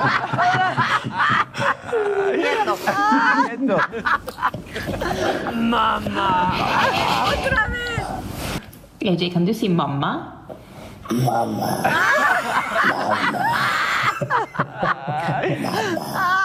Hasta el papá está muerto de risa. y dice, como, no, bueno. Es que se parece salido del exorcista. O de Darth Vader, algo así, trae Sí, el casco. sí. Ese también ya necesita que lo Los bauticen. niños de ahora. Imagínate que te salga un niño así, sí estás para Lo das, regresar. lo das en, en adopción, ¿no? Mamá. Eh, saludos, muy buen programa. Una propuesta diferente para divertirnos en la mañana e informarnos. Adela y Maca, excelente programa, muy conocedores estos chicos millennials. Eh, dicen también. ¿Cómo de que no? Eh, son el Ay, mejor ajá, equipo, de me lo sí, dijo Adela. No paro de reírme, gracias por alegrar nuestras mañanas. Ya, para que no digan que no leemos aquí. Puro papacito y mamacita, bien pinches sexys. Ah, bien. Y que pongamos a cantar a Jimmy, también están diciendo. Ah, chisme a chiquín. Sí, ¿cuándo vas a cantar? eh? Cuando quieran, yo me traigo la guitarra y les canto aquí. Ah, pues mañana. pues ándale. Pues Que es viernes. ah, es viernes. Mañana es viernes de una vez. Va que va. O sea, ¿qué tipo de música nos vas a interpretar? Pues ¿Corridos? Puede ser corridos, un folkcito, lo que ustedes quieran. Yo a la petición de, de quien, de lo que me pidan. Ah, órale, órale. Ya Órale, estás. A traer la guitarra O entonces. sea, la hora de las complacencias. La hora de las La hora de las complacencias, literal. complacencias, ¿no? Luego dicen, a ver a la Susan, dile que se asomen los cortes para conocerla. Ya la es que conocen. ya la Susan lleva visto. conmigo 20 años. La han visto mil, mil veces. Sí. este, ¿qué más? Eh, la nena habló en latín con el agua santa, dicen. Oigan, y otra cosa rápido, macabrona, eh, Bumble, que es esta aplicación como Raya y así, pues ya va a castigar el body shaming. Ah, eso está interesante. Y los va, y va a castigar para siempre a los usuarios de, de mm, Bumble que hagan alguna pregunta sobre el físico de la persona a la que están conociendo. Y es que resulta que hicieron un estudio en donde le preguntaron a los usuarios, ¿te han preguntado antes de conocerte por cómo es tu cuerpo o si tienes sobrepeso o algún problema con tu cuerpo? Y muchos, casi el 90%, respondieron que, Que sí. sí. Entonces decidieron que van a tomar cartas en el asunto y que van a banear para siempre Lo que importa es hacer. a la gente que haga body shaming antes de conocerlos o después de o sea, una no cita. podemos preguntar de qué número calzas. Eso pon tú. Pon tú sí. Pero ¿cuánto pesas? No. ¿O tienes sobrepeso? Pues, Pues no. o No va a sí poder pasar. ¿Qué calzas? Pero si te dicen del 3, pues no le puedes ponerle jajaja, ¿no? O sea, Exacto, exacto. Sí, o si preguntas cuánto pesas y te contestan, le pones, ¡ah, qué padre! No, o sea, Ah, qué bien. pero sí, lo va, lo va, ¿Pero por qué hacen te van a dar la opción de bloca- bloquear y reportar. ¿No ves la foto? ¿O por qué preguntan? Esas Bueno, fotos, pero G. esa- Es que tiene novia, no sabe sí, de es que eso. yo nunca- Bueno, pero tú estás Yo casado. no. Pero yo sí sé, o sea, pero yo por ejemplo sé que Bumble lo creó una, una mujer. En una investigación Porque, antropológica. que Claro. porque le jugaron chueco, había Y desarrollado. fue a Shark Tank, ¿no? Ajá. La de Bumble ¿Y fue la a Shark Tank batearon? y no, ¿O le ahí? dijeron, te la compramos por no sé cuánto, 30 millones, pero tú te vas. Y que ella dijo, no, yo quiero, no, no, no quiso vender, yo me quedo con mi aplicación y creo que ya cotiza en bolsa, ¿no? Y, y tiene el poder la mujer en, en Bumble. Claro. Eso es- ¿Para qué Sí, veas? hay que Digo, meternos. hay que también. Bien, no bien dijo, hay que saber de todo. Yo, yo lo sé, yo lo sé. Aparte, Luis tiene dos años de casado. Por ahí tú ya tienes muchos. A ti si no te tocaron esas apps. O sea, ¿Cuántos llevas, Luis? Yo, vamos a cumplir nueve. Nueve. Ah, no le- no ¿Y, te y tocó. cinco de novio o cuánto dijiste? No, a- a- la, la verdad es que fue muy poco de novios. Ah, ok, sí, ya. Fuimos un año de novios. Ah, ok, o sea, llevan diez juntos. Exacto. Ok. Sí. Y espera. Y lo que falta, y lo que Y falta. espera, ¿Tú dos? Sí. Puta. Puta. Espérate. Espérate. Oigan, y otra cosa, quieren cancelar Blancanieves. ¿Y ahora por, ¿Por? Porque el príncipe la besa sin su consentimiento. Ya esténse. Sí. Ahora sí, ya todo. Porque están sacando de contexto y juzgando con No, perspectiva ya, actual eso sí, también. claro. Sí, no, ya. Y, y no es El que llegue para llega, abusar de ella. Está en peligro de muerte, se supone, en la historia de los hermanos Grimm. beso. Y le da un beso para ver si, ¿no? Ya si se puede. están pasando, ¿no? ya se Sí, pasaron. creo se que de, pronto, o actuales, sea, ¿no? Lo sí, eh, eh, el tema es el contexto. Que si ves las cosas desde este contexto actual, sí, Claro. pero hay que entender lo que pasaba y también creo que hay que meterse, es parte de la cultura general, ver lo que pasaba en ese momento, ¿no? Claro. Es que entró ahí o no. Más bien que tontos que pensaban que se iba, que iba a despertar del coma con su pero eso beso. Pero es otra. Eso es otra de cosa. príncipes y princesas que tanto nos gustan. Tan reales. Tan reales. reales, ¿no? O sea, y luego están pidiendo, ay, que repitamos el, número, de WhatsApp. porque nos quieren escribir. Es 55 4905 9445. Y ya. Bueno, yo tengo buenas noticias. Ahí les voy. Nos leen 50 millones de personas en el Heraldo Diario. Nos escuchan en toda la República en más de 98 frecuencias eh, por el Heraldo Radio en toda la República Mexicana. Y nos ven 25 millones de televidentes. Y espérense. Y subiendo. ¿No? Este. Pues somos más de 500 personas trabajando aquí en el grupo, así es que pues queremos darles las gracias y a todos muchas felicidades. Aquí seguimos y aquí seguiremos trabajando, este, pues para seguir creciendo esto, ¿no? Vamos por más, por mucho más. Espérense. Bueno, gracias, ¿eh? Gracias. Gracias a ti, Adela. Hombre, vamos a hacer una pausa y regresamos con la alegría del hogar. Javier Lozano, Juan Ignacio Zavala, aquí en este espacio.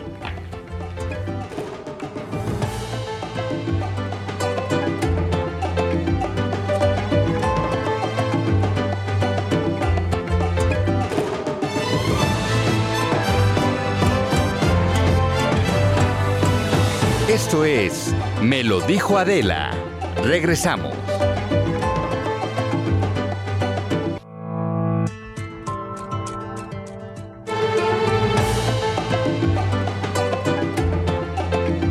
Continuamos en Me lo dijo Adela.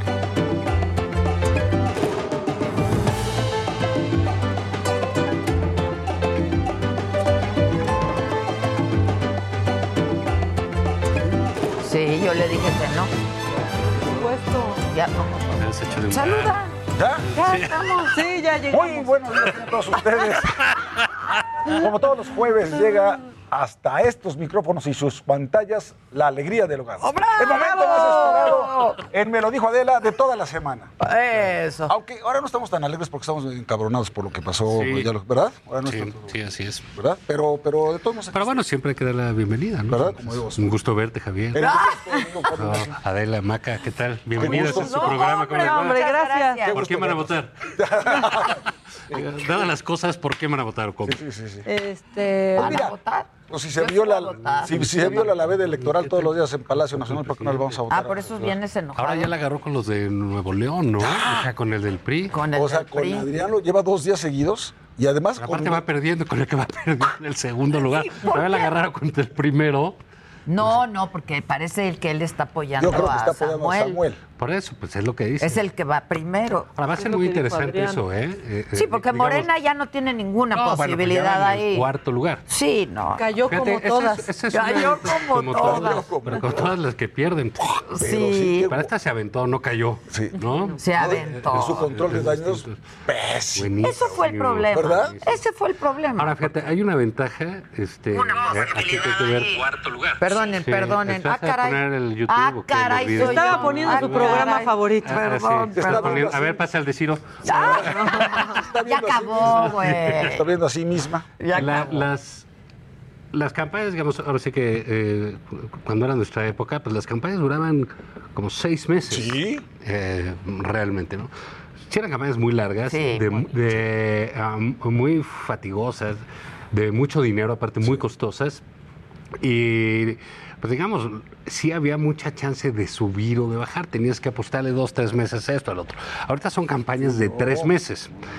Lo que es muy sorprendente es que alguien baje casi 20 puntos Sí, sí, en dos semanas, como fue el caso de la No, bueno, y licenciada Samuel Clara. Luz, Además, se ¿no? le fueron a Samuel, Y se- ¿eh? o sea, Samuel Y se le fueron de techo. Ah, lo del PAN es terrible, ¿no? No, No, cachó un pinche PAN, voto. uno, uno. Enterito. Y luego sale, no sé si vieron la, la encuesta del financiero Sí. este, de ayer. Bueno, el PRI en segundo lugar. O sea, el PAN Claro, está peor que, que nunca. El PAN está abajo del PRI.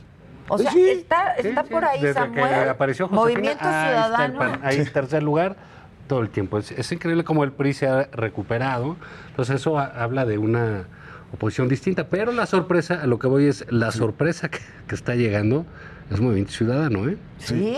O sea, porque está Samuel, y, eso es una nueva política, ¿eh? A- Yo a todo el mundo les parece muy mal Samuel, y que quién sabe qué, porque no es un político, porque es un youtuber, porque es aquí, pero mira. Ahí va.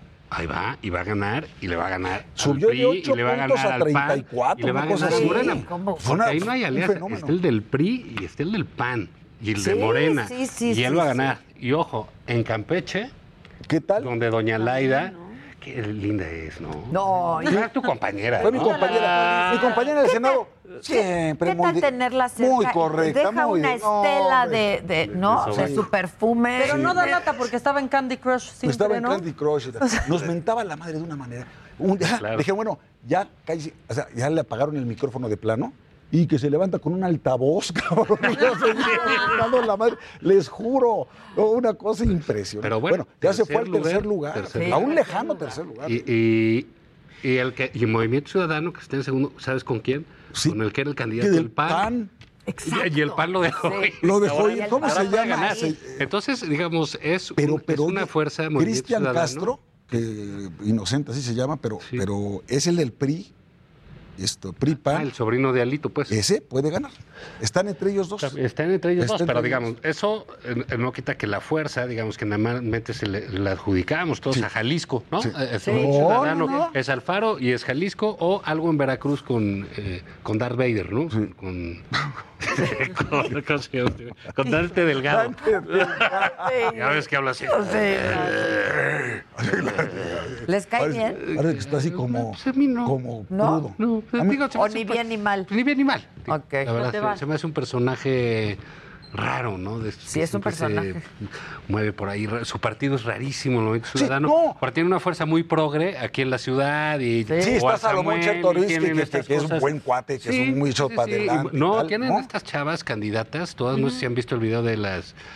Eh, pongan las tapas de las chilangas. El, morras. movimiento chilango, No, las morras. Las morras. Oye, padre, porque son sí. puras candidatas jóvenes, con una agenda joven muy padre. eh, y tienes a los viejos periodistas tipo Dan, los amigos de Dante, pues que andan pululando Pero por ahí. además, Pero eso no una importa. inconsistencia muy grande que tienen es ver nada más el sentido de sus votos en el Congreso. ¿Cuántas veces están acompañando a Morena? Ahorita da igual, hombre. No, no, no da No, igual. sí, porque sí No, te voy a decir una cosa. Sí hay una nueva oposición que va a ganar, que le va a ganar a los otros y que puede conformar una fuerza distinta. Eso es muy bueno, muy sano, Bueno, porque oxigena, oxigena a la oposición. Sí, porque pueden votar por el gobernador, pero pueden... Exacto. O- Claro. O, puede decir, ¿sabes qué? En Morena, ¿por qué estamos restringiendo a la gente? O el PRI o el PAN, porque, digo, las votaciones son así desde hace mil años. Pero ahora sí el Hay voto dicho cruzado va a estar de Hay sabroso, que ¿eh? taparse la nariz para votar. Yo también creo que el voto Va a cruzado haber va a, voto estar... cruzado fuerte. No, pues no sé, Yo veo la porque los que- lógica los que local. ganan, lo- donde están, eh, por ejemplo, ¿tú crees que en Nuevo León va a haber mucho voto cruzado? Bueno, no sé, Nuevo León es un, es un electorado un poco más Es que ahí eh, elaborado. Se Pero aparte, sí, no es electorado. Ve, ahí. ve- ve la encuesta, cómo bajó Morena 15 puntos para las votaciones federales. si por eso está histérico el compañero de A ver, Palacio, digo que yo con todo Está respeto, enojado, ¿eh? está enojado. Con todo Con todo respeto respeto. a su qué presidente, bueno. ¿verdad? Respeto. Pero El está, ciudadano. Está, está teniendo unos arranques de furia porque sí, los pone ya en 40. Son 15 puntos menos que... Que lo que trae. Lo que traía. Eso, es, eso es muy significativo. Y todavía no está Todavía medido el no, efecto de la línea 12 todavía del no metro. está ¿eh? medido lo Pero del bueno, eso metro. no, no, no se... No, no, No, se. Eso va a ser muy largo, va a ser difícil. No, pero yo creo que sí Para eso va a ser va a muy pasar, acá. ¿eh? Eso Va a no pasar creo que le factura. pegue al Pasar factura. presidente. Yo también Va a pasar factura porque es la crónica. Aquí, un par de puntos aquí. Es que es una cosa muy loca, ¿no? Ahora sí que va- los responsables van a buscar a los responsables. Es que está Porque ahí están todos. Todos. Digamos, los responsables de la línea 12 de todo este proceso Pues están se ahí. pasean en las mañaneras. Sí. Un día Sí, sí. uno, el otro día el otro. Son 30 años Pero que aquí- nos ha gobernado Para la mal- ese grupo de gente, no la izquierda, ese grupo de gente. A veces se pelean, a Sí, veces sí, se sí. arreglan, a veces, pero todos salen Oye, ahí. Todo Pero para la mala suerte del presidente, ahora sí no tiene a ningún neoliberal al que echarle la culpa, cabrón. O sea, Bueno, digo, de veras. Marcelo, Bueno. Delgado, que son, pues, son Bueno, liberales. por eso, pero ya son de su equipo, ya son de su grupo. ¡Hombre! Sí, Gente, de veras. ¿qué tal este? Sí. No, no, pero. No es, güey, pues, pues todos vienen del PRI y Sí, están ahí claro, y están en la ciudad pues y tienen sí. 30 años en la ciudad. Sí, claro.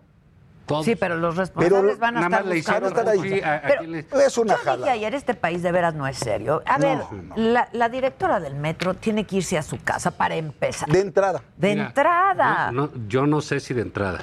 De, de entrada debería decir, aquí está mi renuncia. Claro, pues sí. claro. Porque también en lo que son peras son manzanas, investigas, ¿eh? Claro. Y ta, ta, Exacto, investigas, pero tiene que ¿Cuántos ser incidentes ha de habido? largo. Es que ¿Cuántos no- incidentes ha habido en el metro? En, Este no es incidente, es una No, desgracia, esta fue una tragedia. Bueno, dije No cuántos, incidentes. porque los otros sí han sido incidentes, que se inunda, Pues que se que va se la luz. Esta es una, esto es una tragedia y además por negligencia criminal. Pero esto no fue ni siquiera un accidente, ¿no? Aquí- pero esa señora dice, a mí que me ven, si yo nada más son- soy la directora general del metro. cabrón". Nada más. Y la O sea, subdirectora. y la Bueno, subdirectora ya de había sido mantenimiento. directora en el 2004. O sea, digamos, es una persona que tiene expertise.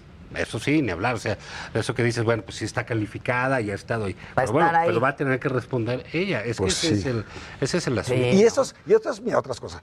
Cuando Claudia Sheinbaum se sube ahí a un burrito y está limpiando ahí las letras de las meme, estaciones. hicieron La- meme no de- estés limpiando los nombres de las estaciones a y mejor ve la supervisión, complicado. ¿no? Oye, esto no es mármol, ¿verdad? No. Ah, qué No. Melamina. es mármol.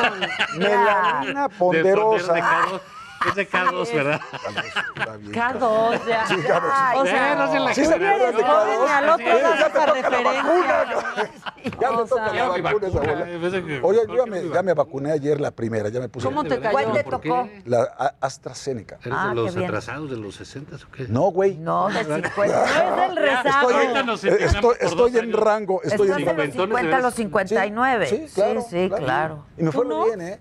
Pues Felicidades porque en pero- Coajimalpa. lo hicieron muy bien, ¿eh? ¿Por qué eh, Jimalpa te tocó? Coajimalpa, sí. Pues espero que hay que. No, muy bien, el Expo Santa. Fe, bien organizado, un chingo de gente, pero la verdad es que O sea, muy... mucha gente, pues. Sí, mucha gente. Eso quiso decir. Sí. Ay, ay, sí. ay, ay, ay, ay, ay, cálmense. Ahora resulta, ranilla, ¿no? Ahora resulta. ¿Y tú, y tú qué? ¿Qué? ¿De qué o qué? Pero ¿y tú por qué no te has vacunado? Va- Todavía no me toca. Ah, ah, Álvaro Obregón. Porque por edad sí, Ah, ¿no? ok. Ya, ya, por edad. Sí, no, ya estoy Por edad. Yo inscrito creo y que tú todo. por sí. edad. Es más, si fuera por No, apariencia si fuera por física, apariencia, cabrón, hubiera sido desde febrero. Que mi mamá.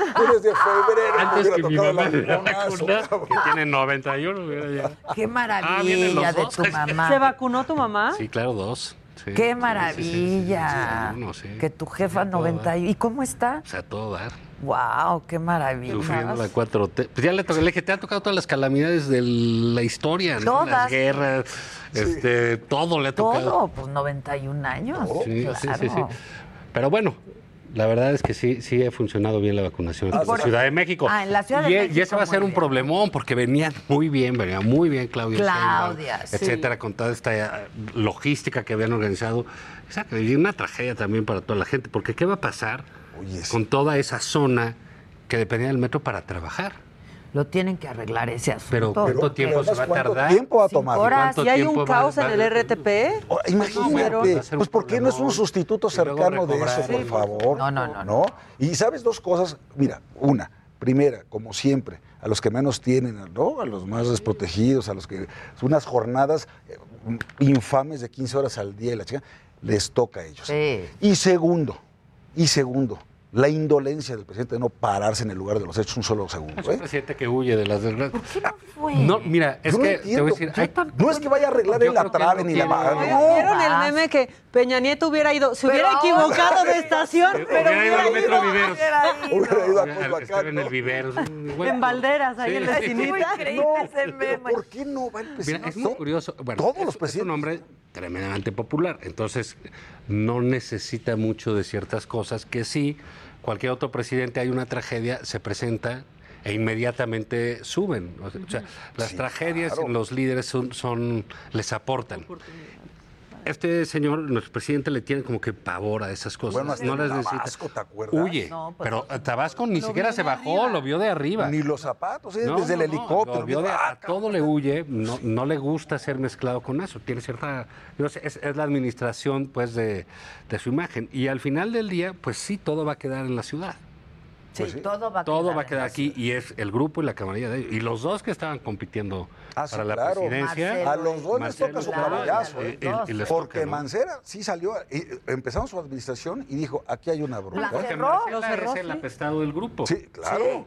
O sea, primero fue el consentido, etcétera, y luego fue el... el- Pero él el- dijo, Pero la cerró, si hay un elemento, 18 meses, ¿eh? si hay un elemento vomitivo, asqueroso, cuestionable, delincuencial, pues es Mario Delgado. Mario Delgado. ¿Y qué tal? Que aparte en Morena lo van a linchar.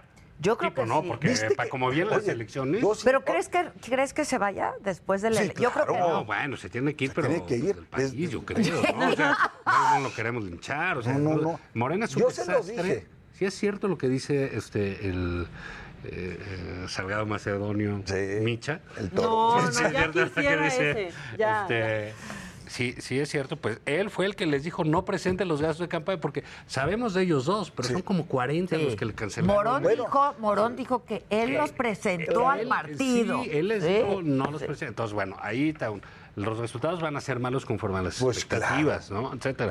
Y luego está metido en todo el financiamiento, etcétera, de, de esa línea. Pues, hombre, pues. No, y dice, yo nada más, yo nada más conseguí la lana, no es cierto. Ellos, él decidió sobre los vagones, era, ¿eh? él fue sobre el arrendamiento sin Porque así son las licitación. responsabilidades públicas, ni modo. Pues ni te modo, toca tiene que hacerle, caer ¿no? sobre Se alguien. dijo. No, ahora, ahora- ahora resulta que, que no. Por supuesto. Yo se lo dije en un video, te vas a quedar sin amigos, sin poder, y ahora encima hasta en el tanque. Y quizás. un rematazo que diste. Sí, dije por culero. Sí. ¿Por qué te tienes que expresar? O sea, yo pregunto. o sea, ¿Por quisiste qué? decir ahí? Sí. Hay, pala- a ver, hay momentos, No. en la, hay momentos en la vida del hombre sí, sí. que no, que, que no hay palabras que No, sustituyan siempre hay palabras. No es cierto. Deja de lenguaje. No es cierto. A huevo.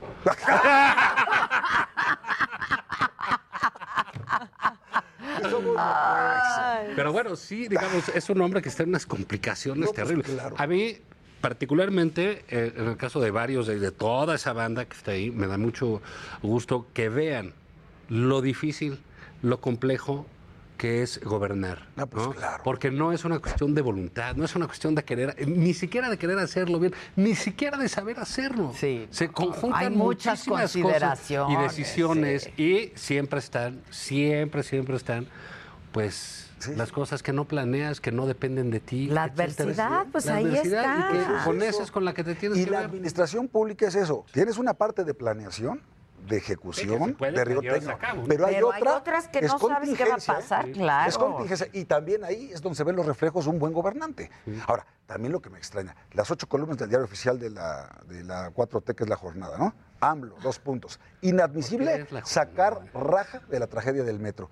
Pues inadmisible también andar contando a los 43, inadmisible también andar con la guardería ABC. A ver, ay sí, ahora sí, que carroñeros y la chica. ¿Y cómo estaban ellos cuando pasaban cosas en nuestros gobiernos? socavón, con con- el socavón, con el con el paso socavón. express. Es que aquí, eh, digo, hay una eh, frase que dice, ay, no hay que politizar, hay que politizar todo. Claro. El problema es cuando no se politizan porque se esconde. Entonces ya claro, va de que la tiene un costo politizar, político. poli- Porque se va de la las ciudadanía. responsabilidades. Claro. Lo que sucede es que una tragedia, este, aquí, pues es la política de estos cuates. No, no es, no, no- no es politizar una tragedia, sino que estos cuates son una tragedia en sí mismos. ¿no? Porque, digamos, quitaron, por ejemplo, vámonos a desgracia, etcétera, quitaron el Fonden. hay inundaciones, hay incendios forestales. No hay manera de atenderlos. Y así como quitaron eso, seguro quitaron el mantenimiento. Ah, bueno, hoy, Del metro, hoy o lo- sea, y las gráficas. Porque había una ayer, no sé qué que tanto. no fue por 60%. austeridad. A ver, el recorte al sistema de transporte colectivo fue de casi 3 mil millones de pesos de 2019 a 2020. ¿Sí? Y además, además hubo un subejercicio. O sea, se redujo el presupuesto. Pero además no Y además hubo Si no fue subejercicio. por mantenimiento, ¿por qué fue? Entonces, qué ¿por qué fue? Entonces, hay, hay quienes dicen, a ver, esas columnas Dicen se que es un hicieron poco de así. los dos, ¿no? O sea, Dicen, no, porque aquí, pero por si ejemplo, hubiese unos sido dicen, la falla de origen estructural, ya hubiera ocurrido también, ¿no? no necesariamente. Eh, pues esas cosas hasta que truenan. Pues Lo que sí te dicen es, oye, el temblor, pues esas cosas ya están hechas para resistir temblores. O sea, un edificio que tiene 10 años, 15 oye, años, ya está construido bajo otras eh, Claro. normas de ingeniería, Oye, etcétera. ¿y que los ¿cuántas fotos y testimonios hay de que desde el año pasado dijeron, oigan, ya vieron aquí cómo está pandeado? dijo ¿Cómo que eso es no era verdad. Pues, ¿Cómo que no? Pues si lo estamos Ahora, ahora va a ser un viendo. problema, ¿sabes? Porque el usuario del metro, de cualquier Ya no va a estación, va, a haber una grieta Y y, decir, y yo ya- lo va a Pero además luego no no tiene opciones. Ay, no, hasta el Entonces, segundo piso ya, Ese es ¿eh? el problema, que no tienen O sea, Y ahora, pues sí, mano. Si, es- si es eso, si es un problema de origen y estructural, pues estamos en un problema quizá de corrupción. Pues sí. Sí, Eh, esa es la cosa. Y, y vamos a decir algo, el metro ¿eh? en la Ciudad de México siempre ha sido como que timbre de orgullo Sí. de, de- de las administraciones. Ya, Guadalajara, los jaliscienses, saludos. Ya van la línea 3.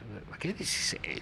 O sea, Sí, que, no, no, sí. que es una locura y, ¿Y cuántos y los franceses de decían que no se podía construir y fue obra de ingeniería mexicana y todo fantástico. ¿Y, a- y ahora? No, ¿por amanece? ¿no? En la raza fue, por está un- inundado. Inundado. O sea, Inundado. ok, que llovió Pero mucho. bueno, eso como dices, son Eso- incidentes. esos que son dices, incidentes, bueno, sí, va. pero es que se suma uno tras otro y la gente Pero tiene que seguirse tragedias. transportando, llegar a su casa, ¿no? Y O no sea, tienen su día opción. a día No tiene que estar resuelto. Va a ser- va a ser Oye, y, no, y parte también de lo mismo que decíamos. estas cosas no, pues, se olvidan. Oye, que se robó una lana, pues la gente sí lo deja Ya, pasar. sí. Oye, que Pío, hermano que se murieron que se 20. llevó la compu y los teléfonos Sí, sí, pues se ¿eh? los llevó, toma tus. Gracias. Eh, Se los llevó, pero ya, esto- pues ¿qué no, tienes el hermano del presidente? Cuando es negligencia criminal, Claro, como es es buena esto, parte de la pandemia, y cuando cuando es buena parte de esto, eso. esto sí, se- esto sí tiene que pasar pandemia, factura, ¿eh? Incluso la pandemia, Javier. Pues la pandemia viene de afuera. Sí.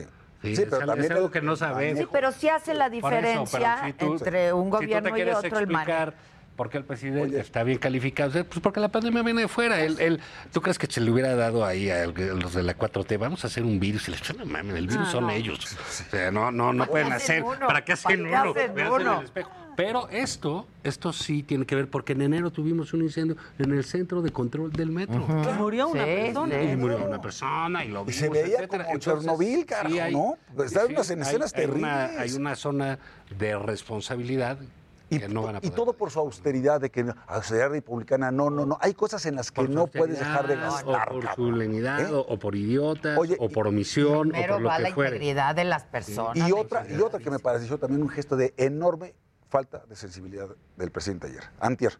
Está en la mañanera, ¿no? Y bueno, en primer lugar, es que tres días de luto y con una corbata azul con blanco, parecía así como medio hawaiana. Y dices, bueno, ándale, te dejo pasar eso.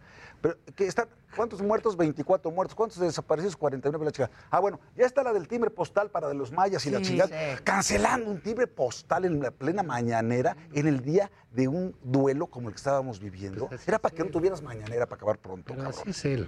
O sea, Pues ya sé que así es él, pero lo estoy criticando. Sí, pero pues, digamos, esto va- no, él no va a ser de una manera como eran los otros presidentes. Pues sí, pues O sea, no, no. podemos, ni debemos esperar lo mismo. No, y luego dijo que la prensa nos habíamos portado amarillista. amarillista. ¿Cuándo Como- acá? Oye, ¿Cuándo acá? Oh, chayoteras. cuando acá. Pero además, como ¿Cuándo si, exagera? pero como si esa nota tuviera otro color que no fuera el rojo, ¿qué no manches. O sea? ¿Sabes? además la prensa internacional, pero la prensa Oye, nacional, Wall pero la prensa... Journal, primera o sea, plana, New York Times, En todos en Alemania. Puros países Pero dijo que teníamos la prensa más lamentable. Bueno, primero se quedó así trabado, así, se quedó así Ah, como. Se le clavó el clutch así como 13 segundos. Más, más de lo normal. Sí, más de lo normal. Es decir, la prensa más lamentable de la historia. No puede decir eso. de cabrón. él.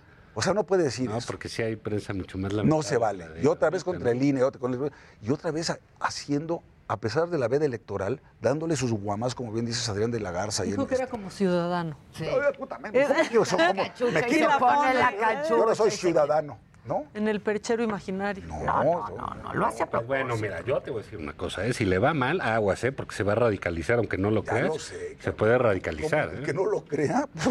Pues claro que Ahora lo sí que se creo. puede poner de malas y olvídate. ¿eh? Y no anda muy de buenas, No, ¿eh? no, No, anda Pues de buenas para nada. Y mira, son cosas, ¿no? Y descuidos. Es, es- esta es particularmente una administración desasiada, descuidada, de poco detalle. Hay desorden. Porque así son, son Hay desorden, hay desorden. ¿Por qué no van a soltar al Güero Palma? Y ya tienen, claro que ya, ya tiene a todos fuera y del radar le da miedo a agarrarlos o perseguirlos o estar contra ellos. Pues traen un... pues el Güero Palma, digo que pues era ahora sí que literal de nuestras épocas, ¿no? Que fue Claro. aquel de la cabeza, Sí, sí, sí, sí, todo de la no. caja, digamos, realmente de, de esos icónicos. Pues tiene 80 años. Sí, sí, sí, sí, sí. Y ya se le sale, ya se le va. Y todo es un, todo es un libre. Sí. Todo, todo- todo es un problema. Para, pues, ¿Por qué? Porque no ponen atención. desorden, no hay. Hay desorden, hay desorden. absoluto. Y parte de ese desorden creo que es pues, lo que sucedió en el metro. Pero digamos, al final es una este, desgracia, Pero una qué tragedia. tragedia. Y sabes que este, las escenas, el- oye, el testimonio de este chavo que, estaba, que ustedes pusieron ayer, El del, bruto. del muchacho que vivía abajo del puente.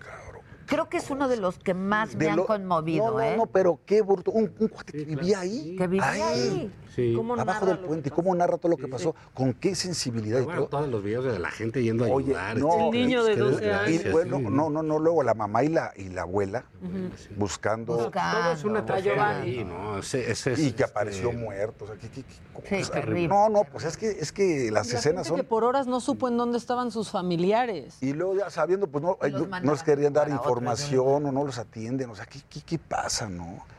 O sea, la verdad es que sí. Hay, hay una parte, a lo mejor este, que, que no puedes evitar, pero hay un, hay un dolor que sí es evitable. Y ahí es donde tendría que estar el Estado. el de las desgracias. Claro. ¿no? O sea, Ahí- porque, ahí es donde porque viene, estar. llega el temblor y pues sí, pues, Pues sí, sí, por eso ¿cómo- la gente cómo se, Claro. por eso la gente pues, te hincas, Mira, ¿no? Y pues dices, ay, sí. Dios mío, aplaca tu Pero- vida. Sí, Ah, pero- aplaca tu Aquí. vida. Pero aquí dices, ¿quién hizo esto? ¿no? Mira, o sea, yo- ¿por qué se yo cayó? recuerdo- No, Este, esta no Zavala- es un desastre natural, ¿eh? Zavala, y, mira, el presidente Cedillo no era precisamente un simpatías, era muy buen presidente, pero no era así muy simpático, ni mucho menos. Tienes 30 segundos. Bueno, pero no. cuando, cuando aquella tragedia en Acapulco, vo- voló desde Alemania para allá, se acercó y a dar consuelo a la gente y a organizarla. ¿eh? Y la verdad es que esas cosas las aprecia la Aquí son sociedad. poco empáticos. Sí, no, y claro que las aprecia la ¿Verdad que gente. sí? Si llegas tú a cubrir y te, o sea, que a, alguna este, ayuda les vas a pero dar, un apoyo el presidente emocional. no entendía el significado de la palabra empatía. Empatía. Sí, Sí. claro. Parece una Ni resiliencia. Esa palabrita, ¿eh? Ni resiliencia, Sí, pues, neoliberal. si no la Palabrita entiende, ¿por de moda. Pues ¿por qué la va a aplicar? no? Sí, sí, sí. Bueno, conmiseración, sí. solidaridad, Pues sí. La que quiera. caridad. Sí, la- la que compasión, quiera, ¿no? Pues compasión. Compasión, Esa la podría él, pero entender muy bien. Bueno, gracias. Gracias Hombre, gracias. del hogar. ¿Cómo Hasta mañana. Como concluye. Nos vemos. El episodio Hasta número mañana, 1500. 9 de la mañana. Gracias, chicas. Heraldo Media Group presentó Me lo dijo Adela con Adela Micha. Even on a budget, quality is non-negotiable. That's why Quince is the place to score high-end essentials at 50 to 80% less than similar brands. Get your hands on buttery soft cashmere sweaters from just 60 bucks, Italian leather jackets, and so much more.